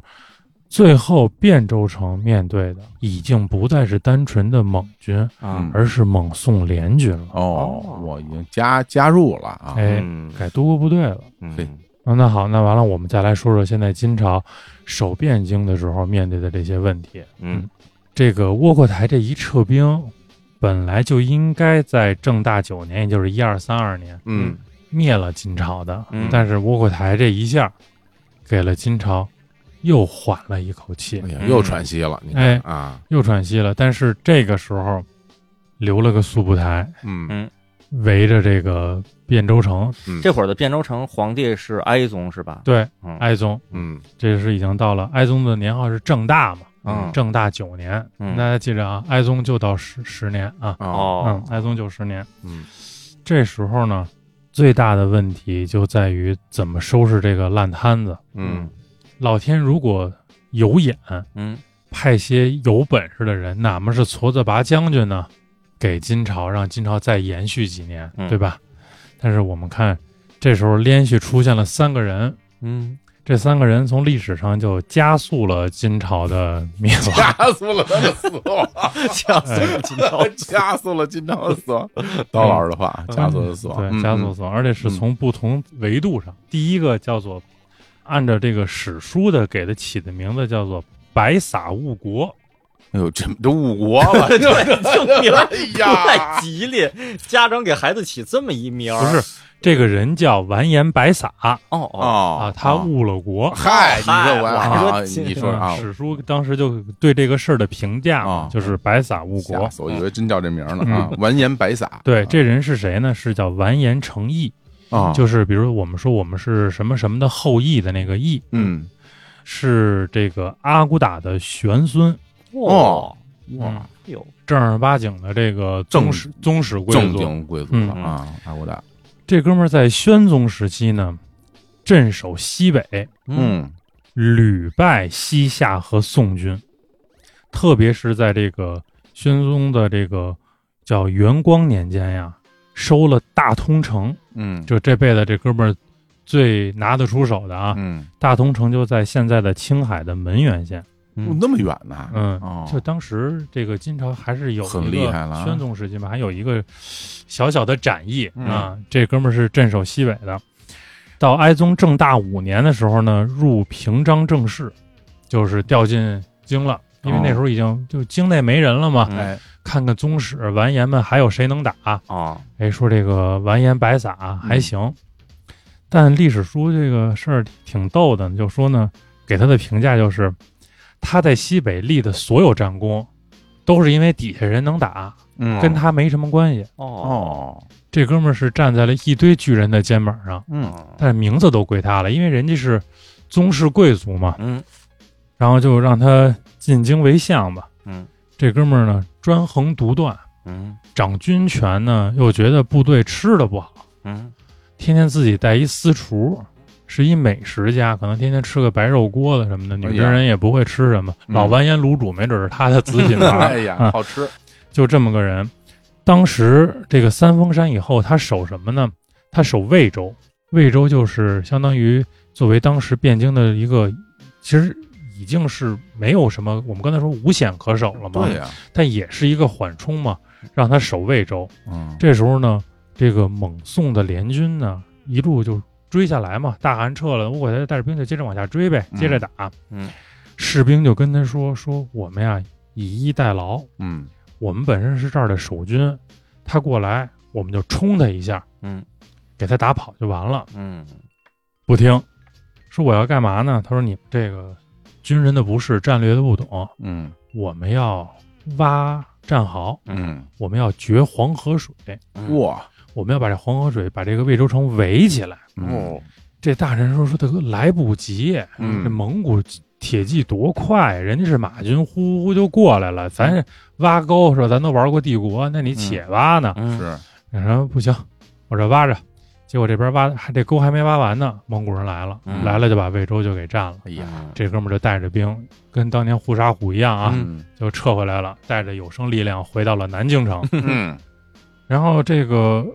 呃，窝阔台我们刚才说嘛，就不是这个谁速不台就围围汴京嘛，嗯围南京城，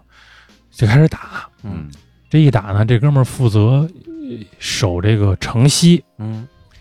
也该他倒霉。城西是受蒙古进攻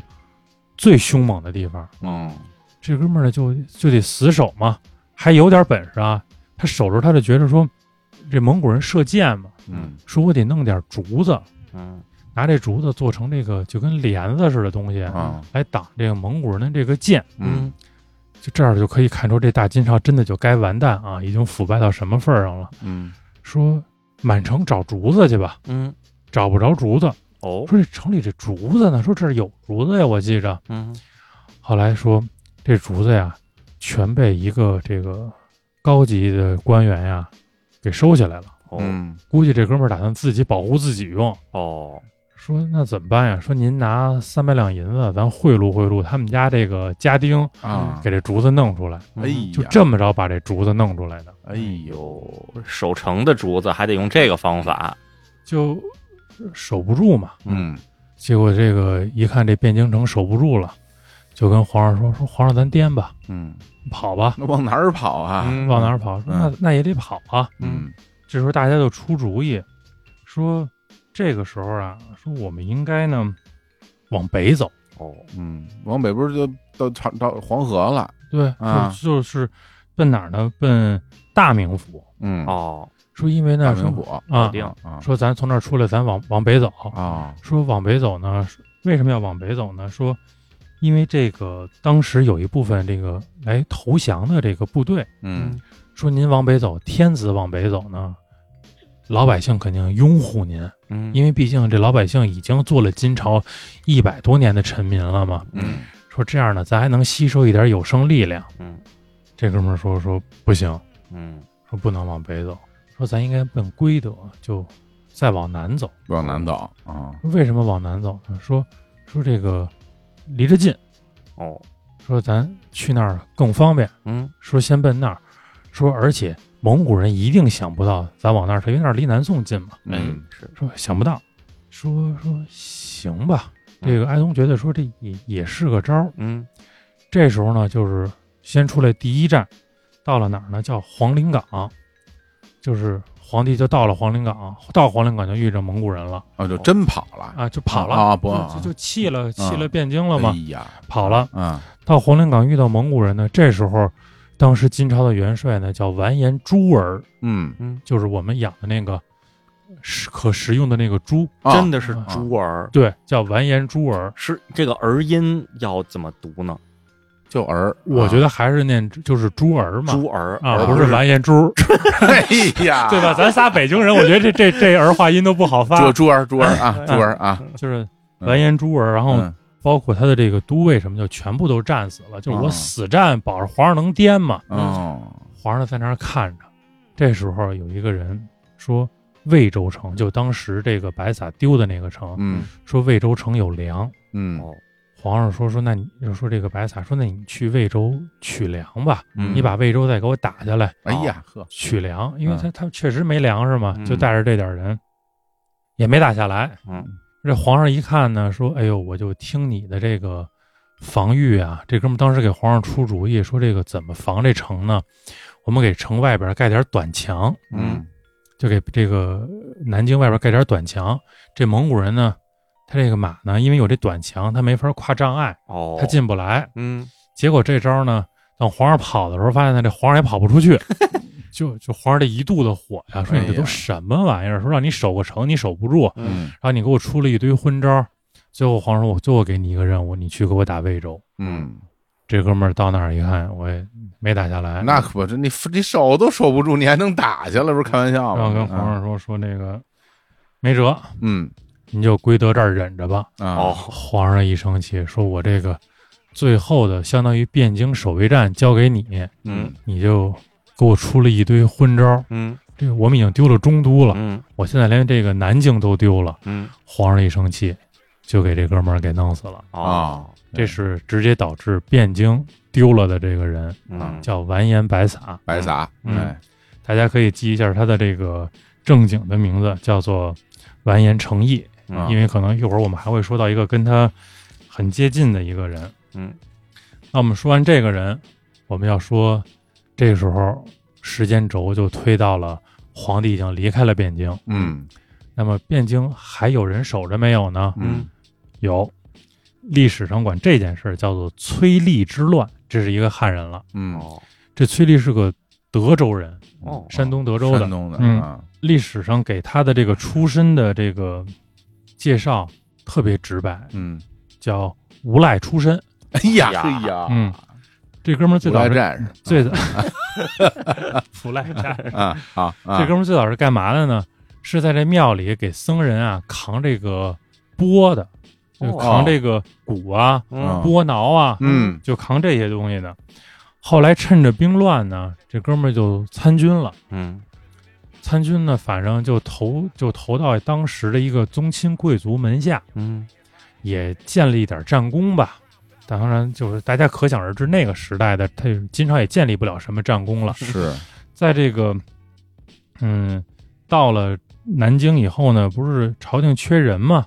就说那就都回来吧，谁有本事谁进来。嗯嗯这哥们儿觉得自己能嗯，我觉得我还行，嗯这哥们儿就去了。历史上记载是这样说，因为他口碑不好，大家想刚才叫什么树虎高旗，大家还记着吧？啊回来都哇封王什么的，封了一堆，嗯呃，各种一品、二品的官员。这哥们儿因为口碑不好，三品官都没封上。哦哦这哥们儿当时心里呢就一直的这个郁郁寡欢。嗯然后这个哀宗弃了汴京城以后呢，就留了两个人，又留了两个人，嗯来守这个汴京城。一个呢，就是这个参知政事叫完颜奴申，嗯嗯还一个叫枢密院副使叫完颜习提阿卜，嗯留这哥俩守南京。这哥俩手底下也得有几个就是矬子里拔将军啊吧，嗯就派这个崔立呢为西面元帅，又是守西面的这又是守西人边了啊又改守西趴边了啊嗯，结果这哥们儿呢，就说我得有点自己的党羽吧，嗯他就找了另外一个人叫耀安国，嗯嗯这耀安国呢，就是当时的一个监狱的犯人，哎呀就是一个他可能觉着是一个勤武扬士的干部，就是嗯能杀嗯够狠。嗯这崔立怎么收买的这耀安国呢？这耀安国爱吃鱼，嗯哦这崔立就老给他吃鱼，老请他吃鱼。嗯，后来这哥们儿说：“那大哥，我就跟你干黄河大鲤鱼嗯啊！”这件事儿在后来电影里头有有过演示，就是无极那电影儿啊跟着你有鱼吃。哦哦这么回事儿啊，当时姚安哦国就说嘛，说跟着崔大哥我有鱼吃，太好了啊，就这两个人就沆瀣一气嘛。这哥们儿一想，说我守不住啊，嗯是吧？这个谁白撒这么有名的将军都没守住，我肯定守不住。他就跟姚安国说：“那咱俩呀，先下手为强，后下手遭殃。嗯，咱俩给这俩完颜弄死吧。嗯你弄死这俩有什么用啊？对呀哎，这哥俩就去嗯找这俩完颜去了。嗯这俩完颜说：“有事儿吗？”嗯啊，有，就是弄死你。哎呀 哎呀，挺客气真是一个无哎赖和一个狱里边的一啊，个商量一下这个啊把这俩完颜兵变哦啊，嗯弄死。当时这俩可是高级官员、那一品是的官员最后的宗室啊，嗯弄死以后跟老百姓说，为什么汴京城一守就是现在这么难守，嗯嗯就是因为这俩人没个主心骨，哦所以我们把他们弄死了，嗯我们来保一方平哦安。哟你看哎说挺好听哎，嗯，老百姓鼓掌鼓掌嗯嗯说真不错。嗯然后这俩人觉得说，那我们现在我们得有个完颜当大旗啊。哎就这三个人里，这崔丽是最王八蛋的一个。嗯嗯说谁适合来做这个完颜的大旗呢？嗯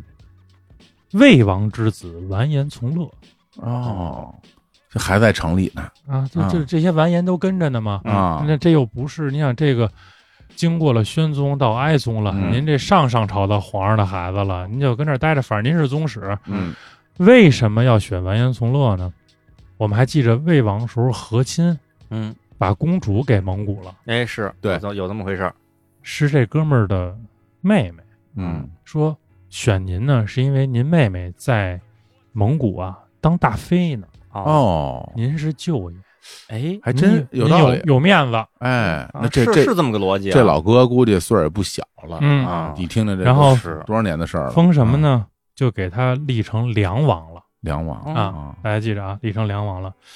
这崔丽呢，就觉得当年我进来的时候，三品官儿都不给我，嗯是吧？那我自己给我自己封封官儿吧。嗯，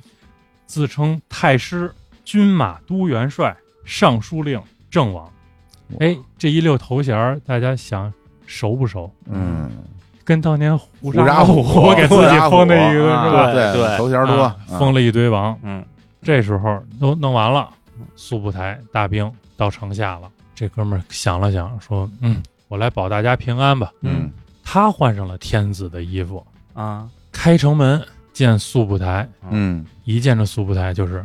爸爸您来了。哎哎呀呵这是真的历史记载，以父礼视之，哎呦，就把父苏步台当爹了，嗯，说：“您就是我爸爸啊你就是我亲爹了啊，您就是是我亲爹啊嗯，那个以后我就跟您混了嗯啊，是吧？将军中心制。”嗯，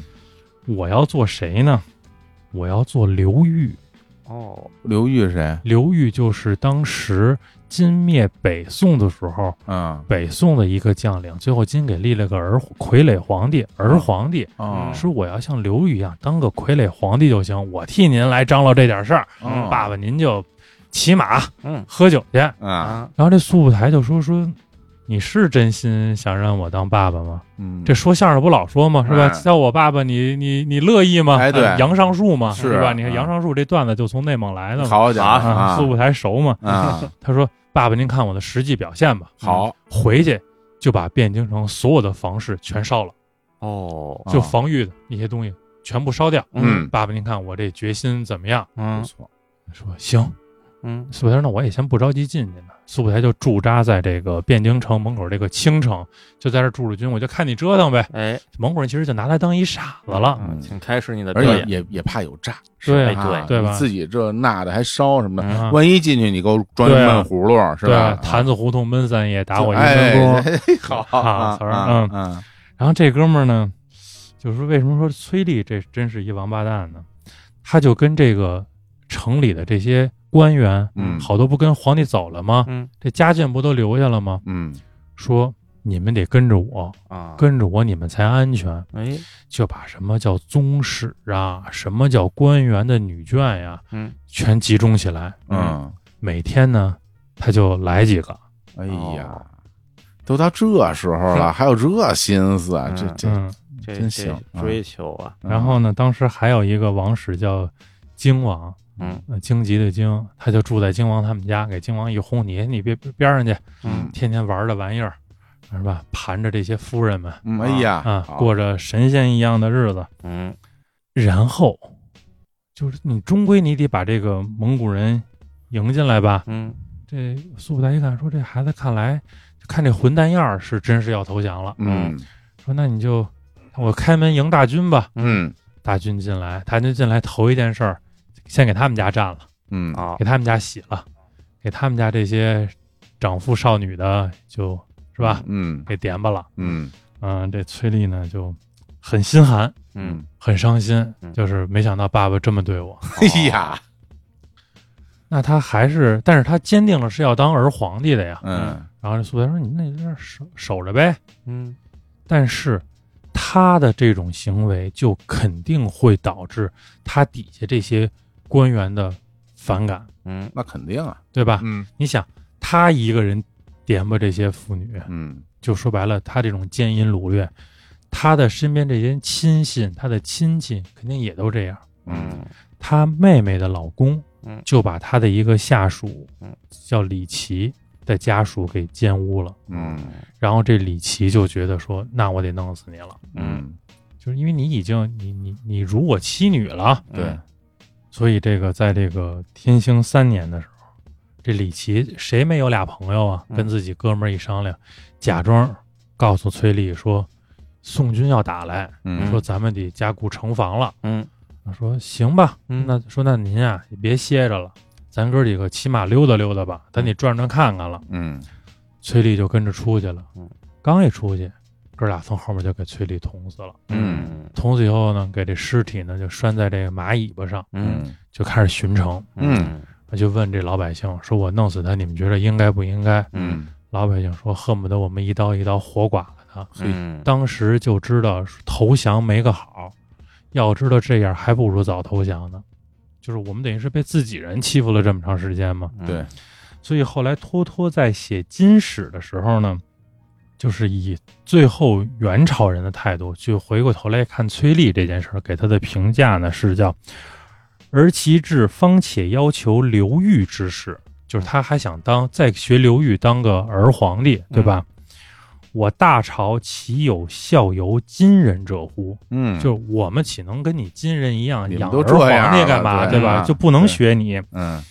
后面那段话很扎心，嗯叫“今服人之主，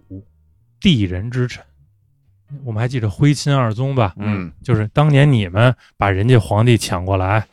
因为崔丽把这个金朝最后的宗室全给蒙古人献了嘛。是说，那你当年抢宋人的皇帝，你们给这那人俩是吧？搁在那个北京，你们怎么玩人家来着？服人之主，地人之臣，百年之后，其使崔杼之狂谋，以倾城之烈祸。你没想到一百多年以后，你们也出这样的人了吧？嗯，因果轮回啊！哎呀，这是托托在《原始》里头对崔杼这件事儿的评价。嗯那么我们说，这个这个时候等于是汴州城已经没有了，嗯对，金朝的这个南京也丢了，嗯，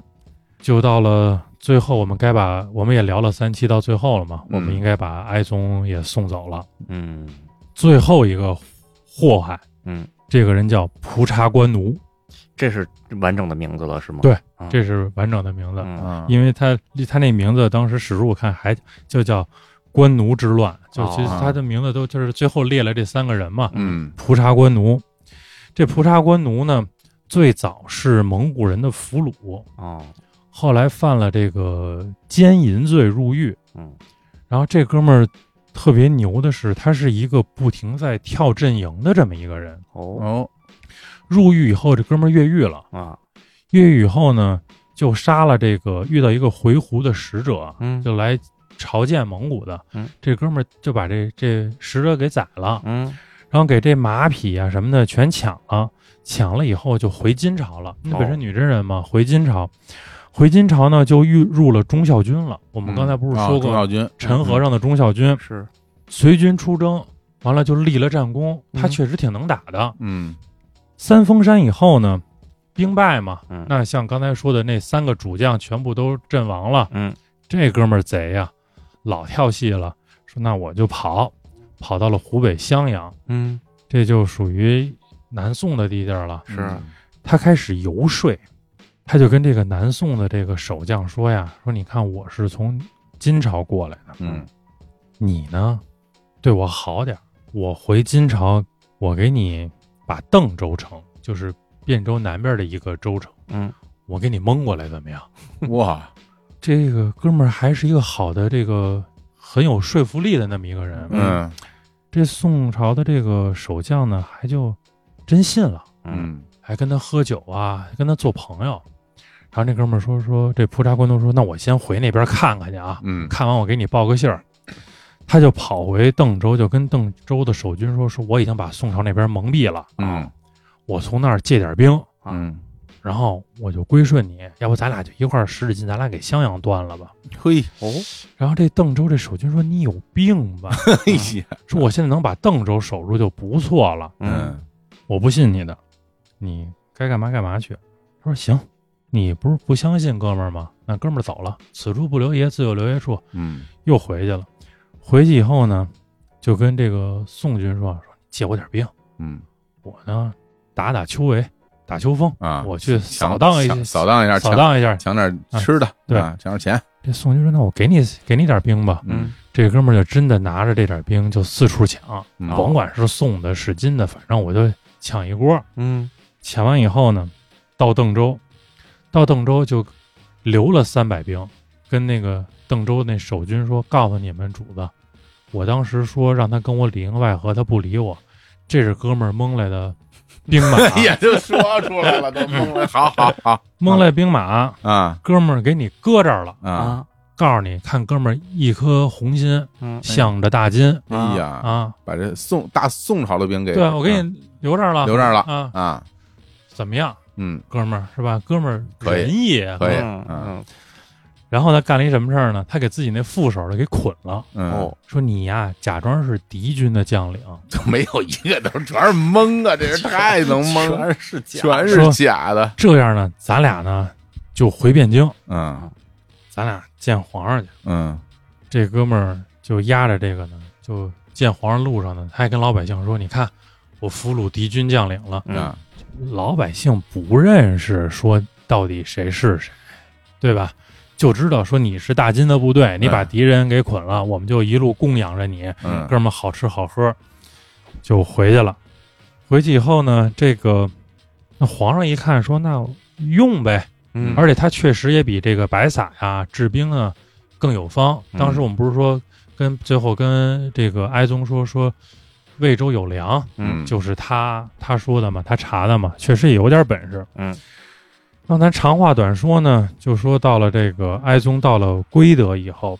归德当时的知府呢叫石展女鲁欢，哦，这哥们儿也有自己的这个小算盘。嗯嗯您带着这一堆人，您就是皇上，您来我这儿，我这这么小的庙，我也养不起这些人呀，就跟皇上说说您来，我接待，嗯我养着您没问题，这是我应该做的。这么多兵马我可养不了，嗯，养不起，对？吧？没法弄。说这样吧，边儿上有什么呢？有徐州，有宿州，有陈州。您把兵马呀，就分配到这三个州去。嗯，爱怎么着怎么着，就自己养自己吧。嗯说这时候您也别说您中央财政了，嗯嗯对吧？天子身边留了谁呢？就留了这个蒲察官奴的忠义军四百五十人，嗯留了另外一个叫马邑的果毅军七百人。嗯，这是哀宗最后的一千多人的武装了。禁卫军了，嗯，哥俩这哥俩还不和，哎嘿，这哥俩再不和呢，这哀宗也没辙了。哀宗出面就给劝他们俩、嗯说：“你看我大金朝就百万儿郎，最后剩这一千多人嗯了。说你们俩要再不和，哥们儿就没得玩了。嗯你们是我最后的有生力量了。”这马邑呢，就对社会大意了，说：“行，那我们就从此这个齐心协力保着您吧。”嗯这蒲察官奴，咱刚才说他是一直在来回跳的那个人，他永远对任何人是不相信的，对吧？？哦嗯我四百五，你七百，嗯你比我多二百五，嘿，这不行。嗯，那你反过来你弄我，我受不了啊。所以俩人是喝完了这个河头酒，嗯咱就这么说，回去的路上，这哥们儿就给马毅这七百人就给突袭了。哎呦，哦，马毅没准备嗯是吧？嗯说说咱以后不是盟兄弟了吗？哎呀，蒙影帝啊，结果果被蒙兄弟就给突袭了。嗯这时候，这个官奴一看，说：“那现在皇上身边就我了。嗯”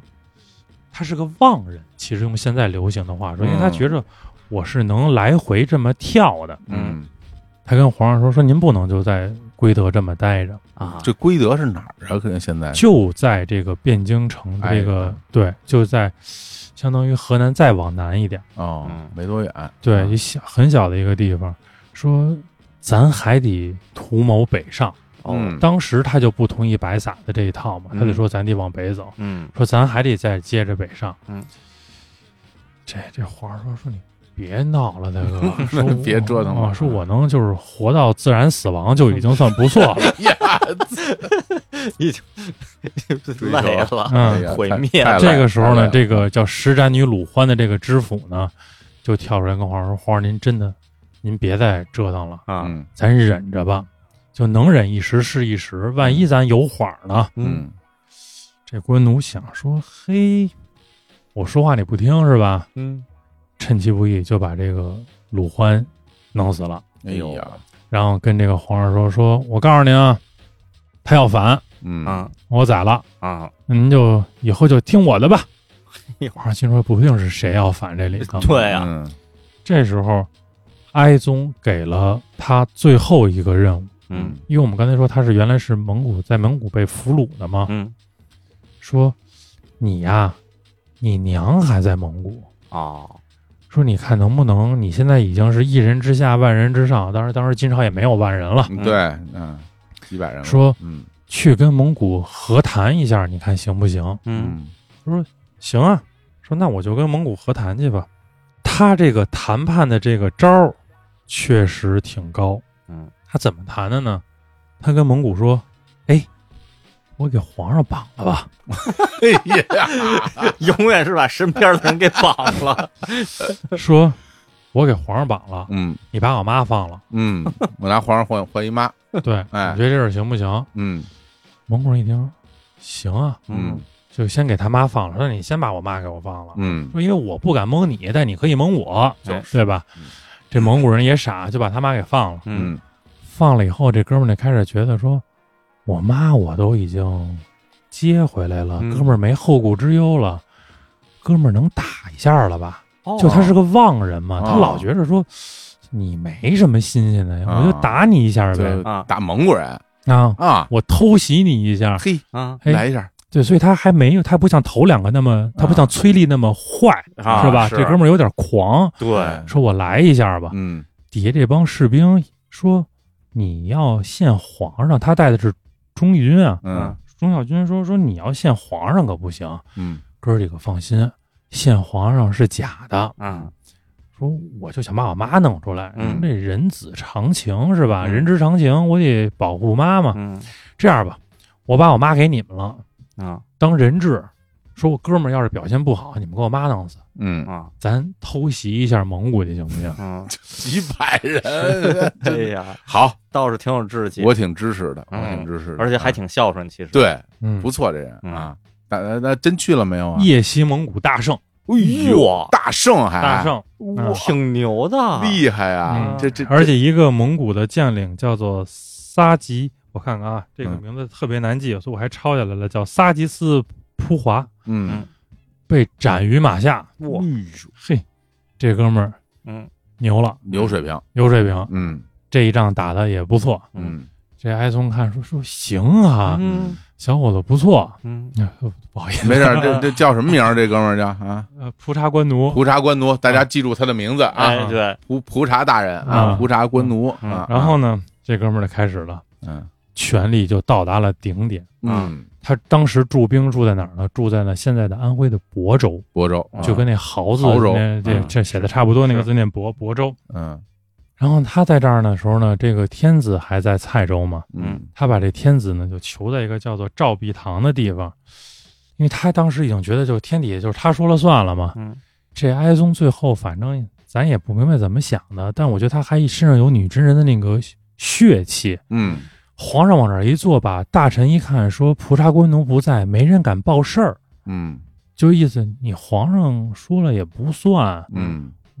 不报，嗯这哀宗受不了了，嗯，说那合着官奴不在，我连国家大事都定不了了，嗯我女真男儿，我受不了这个。嗯哀宗就决定弄死这个蒲察官奴。然后这皇上说：“我不在这儿待了，我要去蔡州。嗯”官奴说：“你上什么蔡州啊？你就跟这儿待着，这儿挺好的。嗯嗯，”这皇上说：“那不行。”俩人没说拢。嗯，这个蒲察官奴拂袖愤然离去。嗯这件事儿，哀宗受不了了，嗯说好歹今天我是皇上，嗯说你甩跟我这儿拽咧子甩脸子，嗨啊嗯把他给我叫回来，嗯，完就跟手底下人说，说只要他回来，就给我弄死他。好，啊嗯，蒲察官奴就说说皇上叫您回去呢，姑娘回回去呗，嗯怎么着啊他？嗯我我说他不 听，不懂事儿。 嗯 啊嗯官奴回去了，嗯刚一回去，一个大臣从后面一剑就插后腰上哎了。哦哀宗抱起，抄起剑就开始砍。啊哈，就哀宗亲自拿剑砍的蒲察官奴哎，呦，哦， 说：“你跟我来劲啊！” 哎呀，嘿，好真，是气坏了， 就是嗯他他还是有血性的嘛。啊嗯，你不拿皇上当回事儿不行，对吧？嗯我再不济我也是皇上。嗯蒲察官奴身受重伤跑出去，哀宗告追过去就给我弄死他。嗯这么着砍死了蒲察官奴，这就是金朝最后一个权力熏天的人嗯，死了。死了，官奴一死，金朝就再也没有拿得出手的大臣。然后皇帝到了蔡州，咱们就简短的说吧，嗯蔡州就更他连汴京守不住，蔡州就更守不住。嗯，蒙古大军进城，皇帝说：“我今天肯定是要死了。”而且那时候他已经就这么多年，他就身体特别差，嗯就这么查，他还把普查官奴给砍哎死，了，嗯还还就是最后 的血性都给用了。用完了。我们看刚才记着白撒吧，完颜成义，嗯，他就把白撒的弟弟完颜成林叫来了，嗯说我已经再也没有能力带领这个国家去跟蒙古做斗争了，嗯蔡州我都守不住了，我现在呢，传皇位给你，哎呦，哇，你作为就现在来说，就是这个国家的元首跟象征，嗯带着我最后的女真将士嗯决一死战吧。啊嗯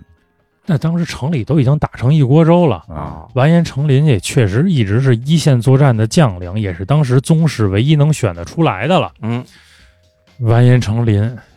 继位，嗯继了位就去打仗去了。啊不到一个时，就是刚出去，嗯听见后面说哀宗上吊了。啊哦，上吊了，成林带着兵回来，哭了一半，皇上接着打，嗯然后就死在乱军之中。哦，啊！金末帝是中国历史上在位时间最短的皇帝，在位不到一个时辰。嗯嗯那么，随着他的结束，曾经不可一世的大金朝一百二十年没了。就算灭亡了嗯，啊，我们就把金朝说完了。嗯，最后真是一地鸡毛啊！感觉真是被人一一路追着打，对啊，嗯然后然后一路打是一路跑，嗯一路跑，其实一感觉一点缓都没有，对然啊，后每次都矬子里矬子里边想要拔将军， 然后这普遍是不太行。而且最后的这些坏人，其实我们聊起来，嗯都没有那时候的坏人坏了。哎，对，对那坏不过那个那老几位了，对对是吧？那那三杰是、嗯 真真棒。出来一无赖是真无赖，对啊出来一个神经病，感觉那个，对对，啊最，后最后一个是神经病，然然后那无赖还找那个什么从在从狱里边儿往外什么的啊那耀叫安国，对对，啊这然后这崔丽是对真崔丽真不要脸。然后其其实我记得前些日子我还在网上看过一个说法嗯啊，就说在中国古代好像就有这个说法，就是说这个地痞无赖，嗯你别看他平时好像挺能打的，嗯，真打仗这些人用不了，对这些人都是欺软怕硬之人。三教九流就不是说真到了战场上，他们就就都是热血男儿，对对，不行，就就绝不能启用这样的人。对。嗯，结果这崔烈他就还反而要启用这样的其实人，哎今天看啊地痞无赖也不行，是啊，对吧嗯？关键时刻还得是咱这一身正气的人。是是，嗯，对，就是所以说，大家其实我们来复盘一下这个事儿，我就有一个事情，其实想跟两位来探讨啊，就是嗯咱们把这金朝整个嗯把它讲完了，嗯当然我们其实是本着看咱们中国古代朝代的这样一个心情，嗯对来讨论这个事儿，就好像我就想到，比如说它其实很最后很像三国时期哈、哎，对吧？然后金朝在这儿，然后这个呃蒙古啊嗯，那、咱们后来的元朝在这边，嗯然后后边咱们这个南宋是在一边，嗯当然还有西夏了啊，嗯但西夏其实没有参与到这么多的这个对，因为战西斗。夏在之前就已经完了嘛。对，所以所以说那个时候这个时候感觉其实真的很像这个当年三国这个三足鼎立这个情况。我们就这么，咱们假设啊，嗯假装来推测一下，就这个金朝啊，就面对这个蒙古的这个进攻啊，嗯有什么办法嗯能够跟他抗衡一下呢？嗯你们觉得有有招吗？嗯嗯，我觉得就反正蒙古打过来特别厉害嘛，嗯我能想到的就是金朝，要不然就跟南宋先联手联手啊，啊，先先顶一波吧，看能不能扛一段时间。这这这两个朝，这两或者说当时这两个国家联手能扛得住蒙古，我不好说。但是反正我觉得能再多坚持一段时间。嗯，刘所觉得呢？嗯，其实我觉得我同意青年老师刚才说的，嗯就是咱们以他丢中都这个真有难度这个时间节点来算，嗯其实他到了这个南京以后，呃，如果我们今天回过头来说，首先我觉得最重要的一件事应该搞好外交，高外交，对啊你北交西夏，南交南宋，哎就是你跟西夏和南宋这个三个这个阶级兄弟，大家先达成一个共识，说谁是现在最大的这个敌人威胁？嗯，蒙古对，是吧？唇齿相依，说咱们就就我们看嘛，说其实这仨一直在自己互相掐。嗯，南宋先一会儿不让你借道吧，嗯杀你使臣吧，一会儿等一看打的差不多了，你咱看最后是蒙宋联军去占的青城嘛。就说那行了，说一看这蒙古厉害了，我又跟蒙古大哥混了，就是他们一直在变。嗯说如果这三个政权，当然只是如果了，嗯当时能清楚的认识到说，咱们三个人各自有天险可守，然后我们共进退，嗯跟蒙古去抗衡一下。包括我们其实分析，就是说，今天怎么说，别作，嗯，西夏要是不作，啊成吉思汗跟你借兵你不借，当时是吧？成吉思汗打花剌子模跟西夏借兵，西夏说你能打就打，不能打就别打，借什么 借什么 对，借，这这非常生硬啊，对吧？态度很生硬啊那你就别借，你就哄着他，嗯，说说行行行行行，我借你点儿，哪怕你借个二老君呢，那是啊就是意思意思，对吧啊？你你把这个面子工作做足了，你别招他。其实你说除了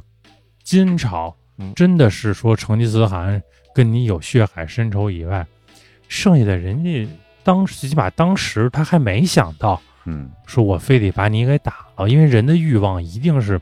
一步一步膨胀的，对吧？你拿下一的时候就想二，如果你连一都没有的时候，你肯定不会想着四的这个事儿。嗯那你就好好的，大家谁也别作，你也别招他，就是忍着，自己过自己的小日子嘛，咱就这么说。真是，嗯可能蒙古人最后因为花剌子模那边一作，他的目标都奔着西去了，他就一直往西打，嗯他觉得你这边你就玩你的，啊，他的疆土，蒙古那么大地儿，他玩哪儿不行？你非招他，就是没得干，你跟老虎斗闷子。嗯。嗯，真是，所以所以我就觉得这个感觉啊，在那个时期，无论是金朝也好啊，嗯南宋也好，咱们用一句现代话讲，就政治上比较幼稚对嗯，啊，对吧？然后其实我我在想，其实对于金朝来说，它最难的事情就是如何说服南宋跟他一起抗抗击蒙古，哎因，为毕竟人家跟你有仇，哎对， 这这对，这南宋跟金朝可可是有大仇，是，你把我打成这样来了，然后你还想跟我一起合作，所以你要说服别人，哎，所以这时候你就想起当年三国时期，那鲁肃是吧？说嗯诸葛亮这种人，大家就是在这种政治上其实是很成熟的嗯啊。我们能够小以利弊，我们来联手一起做一个事儿，是吧？然后那个时候还是共同的来抗击这个曹操呢，对，是不因是为？其实啊像刚才火总说的，南宋本身跟金朝有仇，而且其实从从南宋的角度来说，我的地理位置是最优势、最有优势的。嗯对呀，我前面有你，有西夏挡着，哎嗯我跟蒙古人本身也没有仇，哎也没有对交流。对，你是蒙古人是吧？当时嗯咱们说过嘛，叫双手磨伤，十指磨光也要弄死的民族，跟我没关系。咱俩之间又你就逼我想起当年那点不痛快的事儿，哎，所以金朝你就是其实大家政治成熟的，从当下的利弊出发，对，我们忘掉过去那些事儿，我们今天就说今天，嗯对，咱俩唇亡齿寒，嗯得一起联手了，嗯得一起联手了。所以是吧南宋其实当时他主要想的是我跟谁有仇，跟谁没仇这个事儿。他想的是我跟金朝 有仇，我跟蒙古人也没什么仇，所以我跟蒙古联手把你干掉，对吧，而没想到唇亡齿寒这一层。啊其对对，反正眼光都不远，对，看的很多时候都是觉得，因为毕竟后来南宋又重新又又老有这个想去嗯，再次这攻打金朝的念头嘛，嗯这当然很正常。对他心里边老记着这个事儿呢，是对，惦记着这个本身不能指责什么，不或者这说肯定这这是是或者说这在当时南宋立场上也是合理的一件事儿。是合理对的事儿，，因为你看，其实从当时最早就是南宋每次打仗都这样，嗯，约好了一块儿打，然后结果给你你你又不中用，但每次还都想试吧试吧，嗯他就一直在这种状态，可能他自己背负的这种民族的这个思想包袱也挺重的，咱们讲就的是确是老想收复失地是吧？而且我们其实，在退回到古人的那个视角来看这个事儿，因为我们现在呢能看得出来嗯很清晰的战局，哎谁在哪儿，谁在哪儿对，蒙古人什么什么水平嗯。我可能对于南宋当时来说，可能对于蒙古的了解没有那么多啊，可能嗯是你也不知道那帮人到底有多厉害，啊对是吧？你也不知道金朝现在什么样对，子。可能你南可能宋我跟你金朝我一联手，没准我引狼引狼入室，你就你又过来跟我打，这哪受得了啊？对对吧？？对所以在那个时期，可能我因为我们是上帝视角，对对对我们俯瞰整个是中国地图，他们是做不到这一点的。对，所以就是南宋判断不好，到底金是狼还是蒙古是狼，对所以他不知道哪个是引狼 入室。对，这西北望那边不知道哪边是狼，是 吧？啊，所以这就很吓人。对所以现在回过头来，我我就发现，其实有有很重要的时间节点，就居庸关哎，那一战对，啊，你说你要好好弄，蒙古人也打不进来，嗯是吧？就是在冷兵器时代，这个守住天险、守住这个重要的关隘是非常非常重要的事情，是吧？对而且其实他弃了，咱们说守不住军庸关，就包括野狐岭、军庸关这一趟线儿，当时没守住，嗯，那你丢了中都，然后其实他自己的这个大家的心理上的这个角色就发生了一个转换。嗯，本身蒙古人当时来的时候，我觉得他的心情一定是忐忑的。嗯，他只是我们看那个时候的成吉思汗统一了蒙古诸部而已，对，但是金朝是天朝上国，嗯哎对对吧对那当时成吉思汗肯定觉得我是来打大 boss 的对，我试试啊，哎结果一试嗯真虚，就真虚，是啊老虎啊道对长啊，所以这个他的心态就发生了变化，哎对而且到。咱们说，再到了窝阔台汗的时候，嗯那时候蒙古已经横扫亚欧大陆了。嗯他觉得眼前所有的一切，对于我来说就是时间问题了。嗯，但是金朝已经被打了这几十年，已经被打的，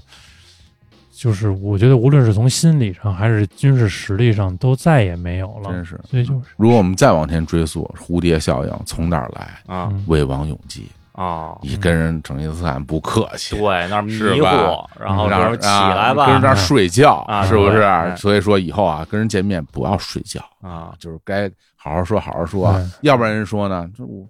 他能做得，我也能做得 哎，所以说动了这个心思了。再再啊往前，再往前，咱们这蝴蝶效应是啊吧？这北海公园儿，这个琼花岛嗯上，然后这个对诗一首是吧哎？这一下张儿，总这嗯这这一下儿这整后后边就都乱 了啊你看看，啊！哎呀，真是真有意思，对我觉得其实聊历史真有意思。纵观金朝一百多年，嗯我个人的几个感触吧，嗯一个是说，确实它是一个，就是那次跟小动物老师聊天儿，我们还哎在，说，呃，著名呃著原名始的专家，对啊原始啊，嗯原原始的专家。我最近跟小东老师也是获得了小东老师的一些指点你和正教在化。学习蒙蒙语哈？啊，对，那个那就是一个我已经主动承认啊了，那是一个形式上的学习哦好，啊。他们都是一个月速成班儿，哦，我准备打个五年计划。好啊，哎呀，但五年以后啊，我拿蒙语跟大家聊天儿，太啊好了，好的，我们嗯听不懂，你说，嗯嗯，听不懂，没没， 嗯，就是我们那次一起聊天的时候说，其实金朝是一个充满了悲情色彩的这么一个朝代。嗯看他的历任皇帝，我们在节目里也提到了，嗯我们说都不昏庸，嗯，就即使到最后哀宗时候，你看他还是在说没有真正的像好多朝代的最后的皇帝说我就放弃抵抗得是了，嗯啊，我让给你了，嗯最后说，无论是他还是莫蒂成林，那都是真的是死在一一线了，对吧？他们都没说当儿皇帝这种，对，对就是也没整天因为在之家前喝蒙酒古蒙古人也跟他说过嘛，嗯说啊想议和嘛，嗯议和就是你别当皇帝了，啊，就是你把土地交出来，啊你别当皇上，这事儿就我就放过你了。啊，那不行，嗯不行，哎就这事儿肯定不行。就是他每一个皇帝是有血腥的，哎，能从他身上能看出来太祖、太宗时期女真将士的那个状态的。嗯，但是他自己确实他的问题，我觉得用人， 我觉得金朝最后这些皇帝用人都挺对野蛮的，或者说从他制度层上说，金朝后来面临的像通货膨胀，啊像我们之前说的他的蒙安谋克的那种分封土地的制度，嗯特别是我们想说他到了这个汴京以后，原来在中都的时候，蒙安谋克是我给分封土地的。嗯上上期咱们还开玩笑，啊嗯记着吧，说这个土地有好的有坏的，是打磨庄的这就是就哎不行差了，点意思。对，来啊的。啊但是这些蒙安蒙克等再跟着到了河南以后，他连土地封都没得给人封了，嗯，因为那些土地都是有主的，都是老百姓的了嘛，嗯你都没得封。但是他又不能放弃这些人，嗯，就纯是政府的供养他的啊这些，就是政府有巨大的财政压力，他的这些制度的问题等等，包括他的内忧外患。内出现了这一大批我们今天看起来还像笑话一样的嗯这些嗯将军们，嗯是吧？我们聊了三期，就聊了一个成那个完颜成辉，聊了一完颜陈和尚，剩下全是这些混蛋。是，那对外有西夏，嗯，有南宋，嗯，有蒙古，嗯他他可能他面临的问题太多了，而且他，所以他注定是一个不会很长时间存在的政权，只是在我们之所以感叹它，就是因为它一百多年时间很短，嗯，但它出现的时候，太祖太宗的那一批人平辽灭宋，真是打谁是谁，嗯到最后谁打我都行，嗯，是，嗯，真是，我觉得从这点也看出来，就是说，在战争状态的所谓的国家的状态嗯和一个非战争状态的国家状态其实是不一样的。哎，对你能打，你不见得能够治理好你占领的这块地儿，对，你不见得能够稳定去发展。嗯，对。然后，其实所以所以从这个角度上来看，我们就可以看出来，就最后清朝嗯他入关之后，整个的这个发展，嗯，他的这些思路，他的这些举措，所有这些东西，其实是真的是不一样了，对吧？然后其实像金朝，它最终所谓的汉化，其实它没有经过一个非常完整的汉化的过程，对然后它没也没有完完全的适应和有新的制度来在这个地方生活，嗯对，然后又赶上没有那么多时间让你去、嗯去犯错，蒙古人就来了。嗯，对，所以现在想想，清朝挺厉害啊， 这 这这是其实挺挺厉害啊他们俩是有很多地方，其实真的挺像的。对，就是这个，我们我们简单的说，我们嗯不去，因为历史上肯定会有好多来回变的这个嗯变量，嗯我们就把它看作一个民族，说嗯这个民族两次进关，第一次进来的时候是女真人，第二次等于他后来自己自称是满洲人的时候、嗯再进来，我们看他，比如说他每一个皇帝，相对来说都还算是。最起码从主观上嗯是认真的治理国家的，嗯当然肯定会有听众，比如说，呃，觉得嗯，哎你就是一少数民族政权，哎是呀吧？嗨对，这个我们是可不是不能这么想对啊，太我们狭隘了。我觉得我们也嗯能接受大家不同的质疑，嗯我们只是客观的去评价一个，因为它都是中国历史的一部对嗯分，我们都是一个大家庭。你回头来看，我觉得他的皇帝都是在努力的治理国家的，嗯甚至说可能清朝如果女真人面对的是蒙古，嗯清朝面对的是另外一个大老虎，对吧？嗯那个工业革命时代的西方列强，哎他其实跟他当时面对蒙古是一样的。嗯然后他自己当时也有内忧外患的问题，比如清朝末年的时候，我们知道的嗯，江南十万红巾洞，西北三千白帽来，他的西北的叛乱，南方的太平天国，诸多的这些问题，嗯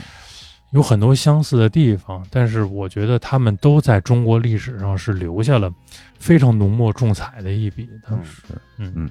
好，那咱们聊到这里啊，就关于金朝的这个，我觉得三部曲哎，啊，也终于把它聊完了。嗯就是在最开始的时候，我没有想到，就是聊的这么波澜壮阔哈。是我一啊对开始以为真是刘所给我们介绍一下北京作为金中都哎哎的一些历史，没想到真是被科普了对，关于这个金朝历史的这些故也事。是越聊越觉得有意思。是嗯，读历史有时候就是这么吸引人。对让你打开了一个网页又一个网页，哎打开一个网真页是又一个网页，嗯翻一本书又一本书啊，这是这中中了病 毒了，一个也关不上弹窗是吧？啊，夜不能寐嗯啊！对不对？其实看看那个历史的故事，我觉得其实对大家现在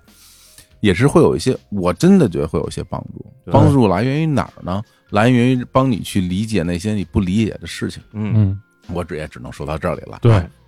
也特别感谢刘所啊，哎给大谢家谢带来这么精彩的这个，我觉得真是故事，对啊，而且历史的故事。对，而且嗯这些历史故事，正经说，咱们要是看史书，嗯咱们看各种资料的话，有的时候看啊其实挺枯燥的。是刘所讲的好，讲得好，嗯讲我讲的都是咱们能理解的这些叙述、这些语言。人物形象也非常立体。对嗯嗯啊， 对，对，就是虽然这有都不是一一一样吧，大概都是啊啊，嗯怎么这些嘴脸都差点意思都吧？魑魅魍魉，嗯，嗯哎呀，真是真是，我好觉得就嗯是我们是为了让大家更容易了解这些事儿。哎如果大家可能更感兴趣的话，我觉得好多专业的历史书籍还等着大家。我们就是抛砖引玉，嗯，大家去更多的、更专业的一些理论的知识什么的，我们可以在线下再探讨。嗯、好，嘞，嗯，成，挺好那咱们这个系列就聊到这儿，嗯，好吧是我们，或者说嗯这个金朝的历史，咱们就聊对到这儿金嗯金朝历史这个系列，咱们就聊到这儿，好哎嘞我们以后继续再聊。哎，好，啊好，那跟各位说拜拜。拜好拜拜。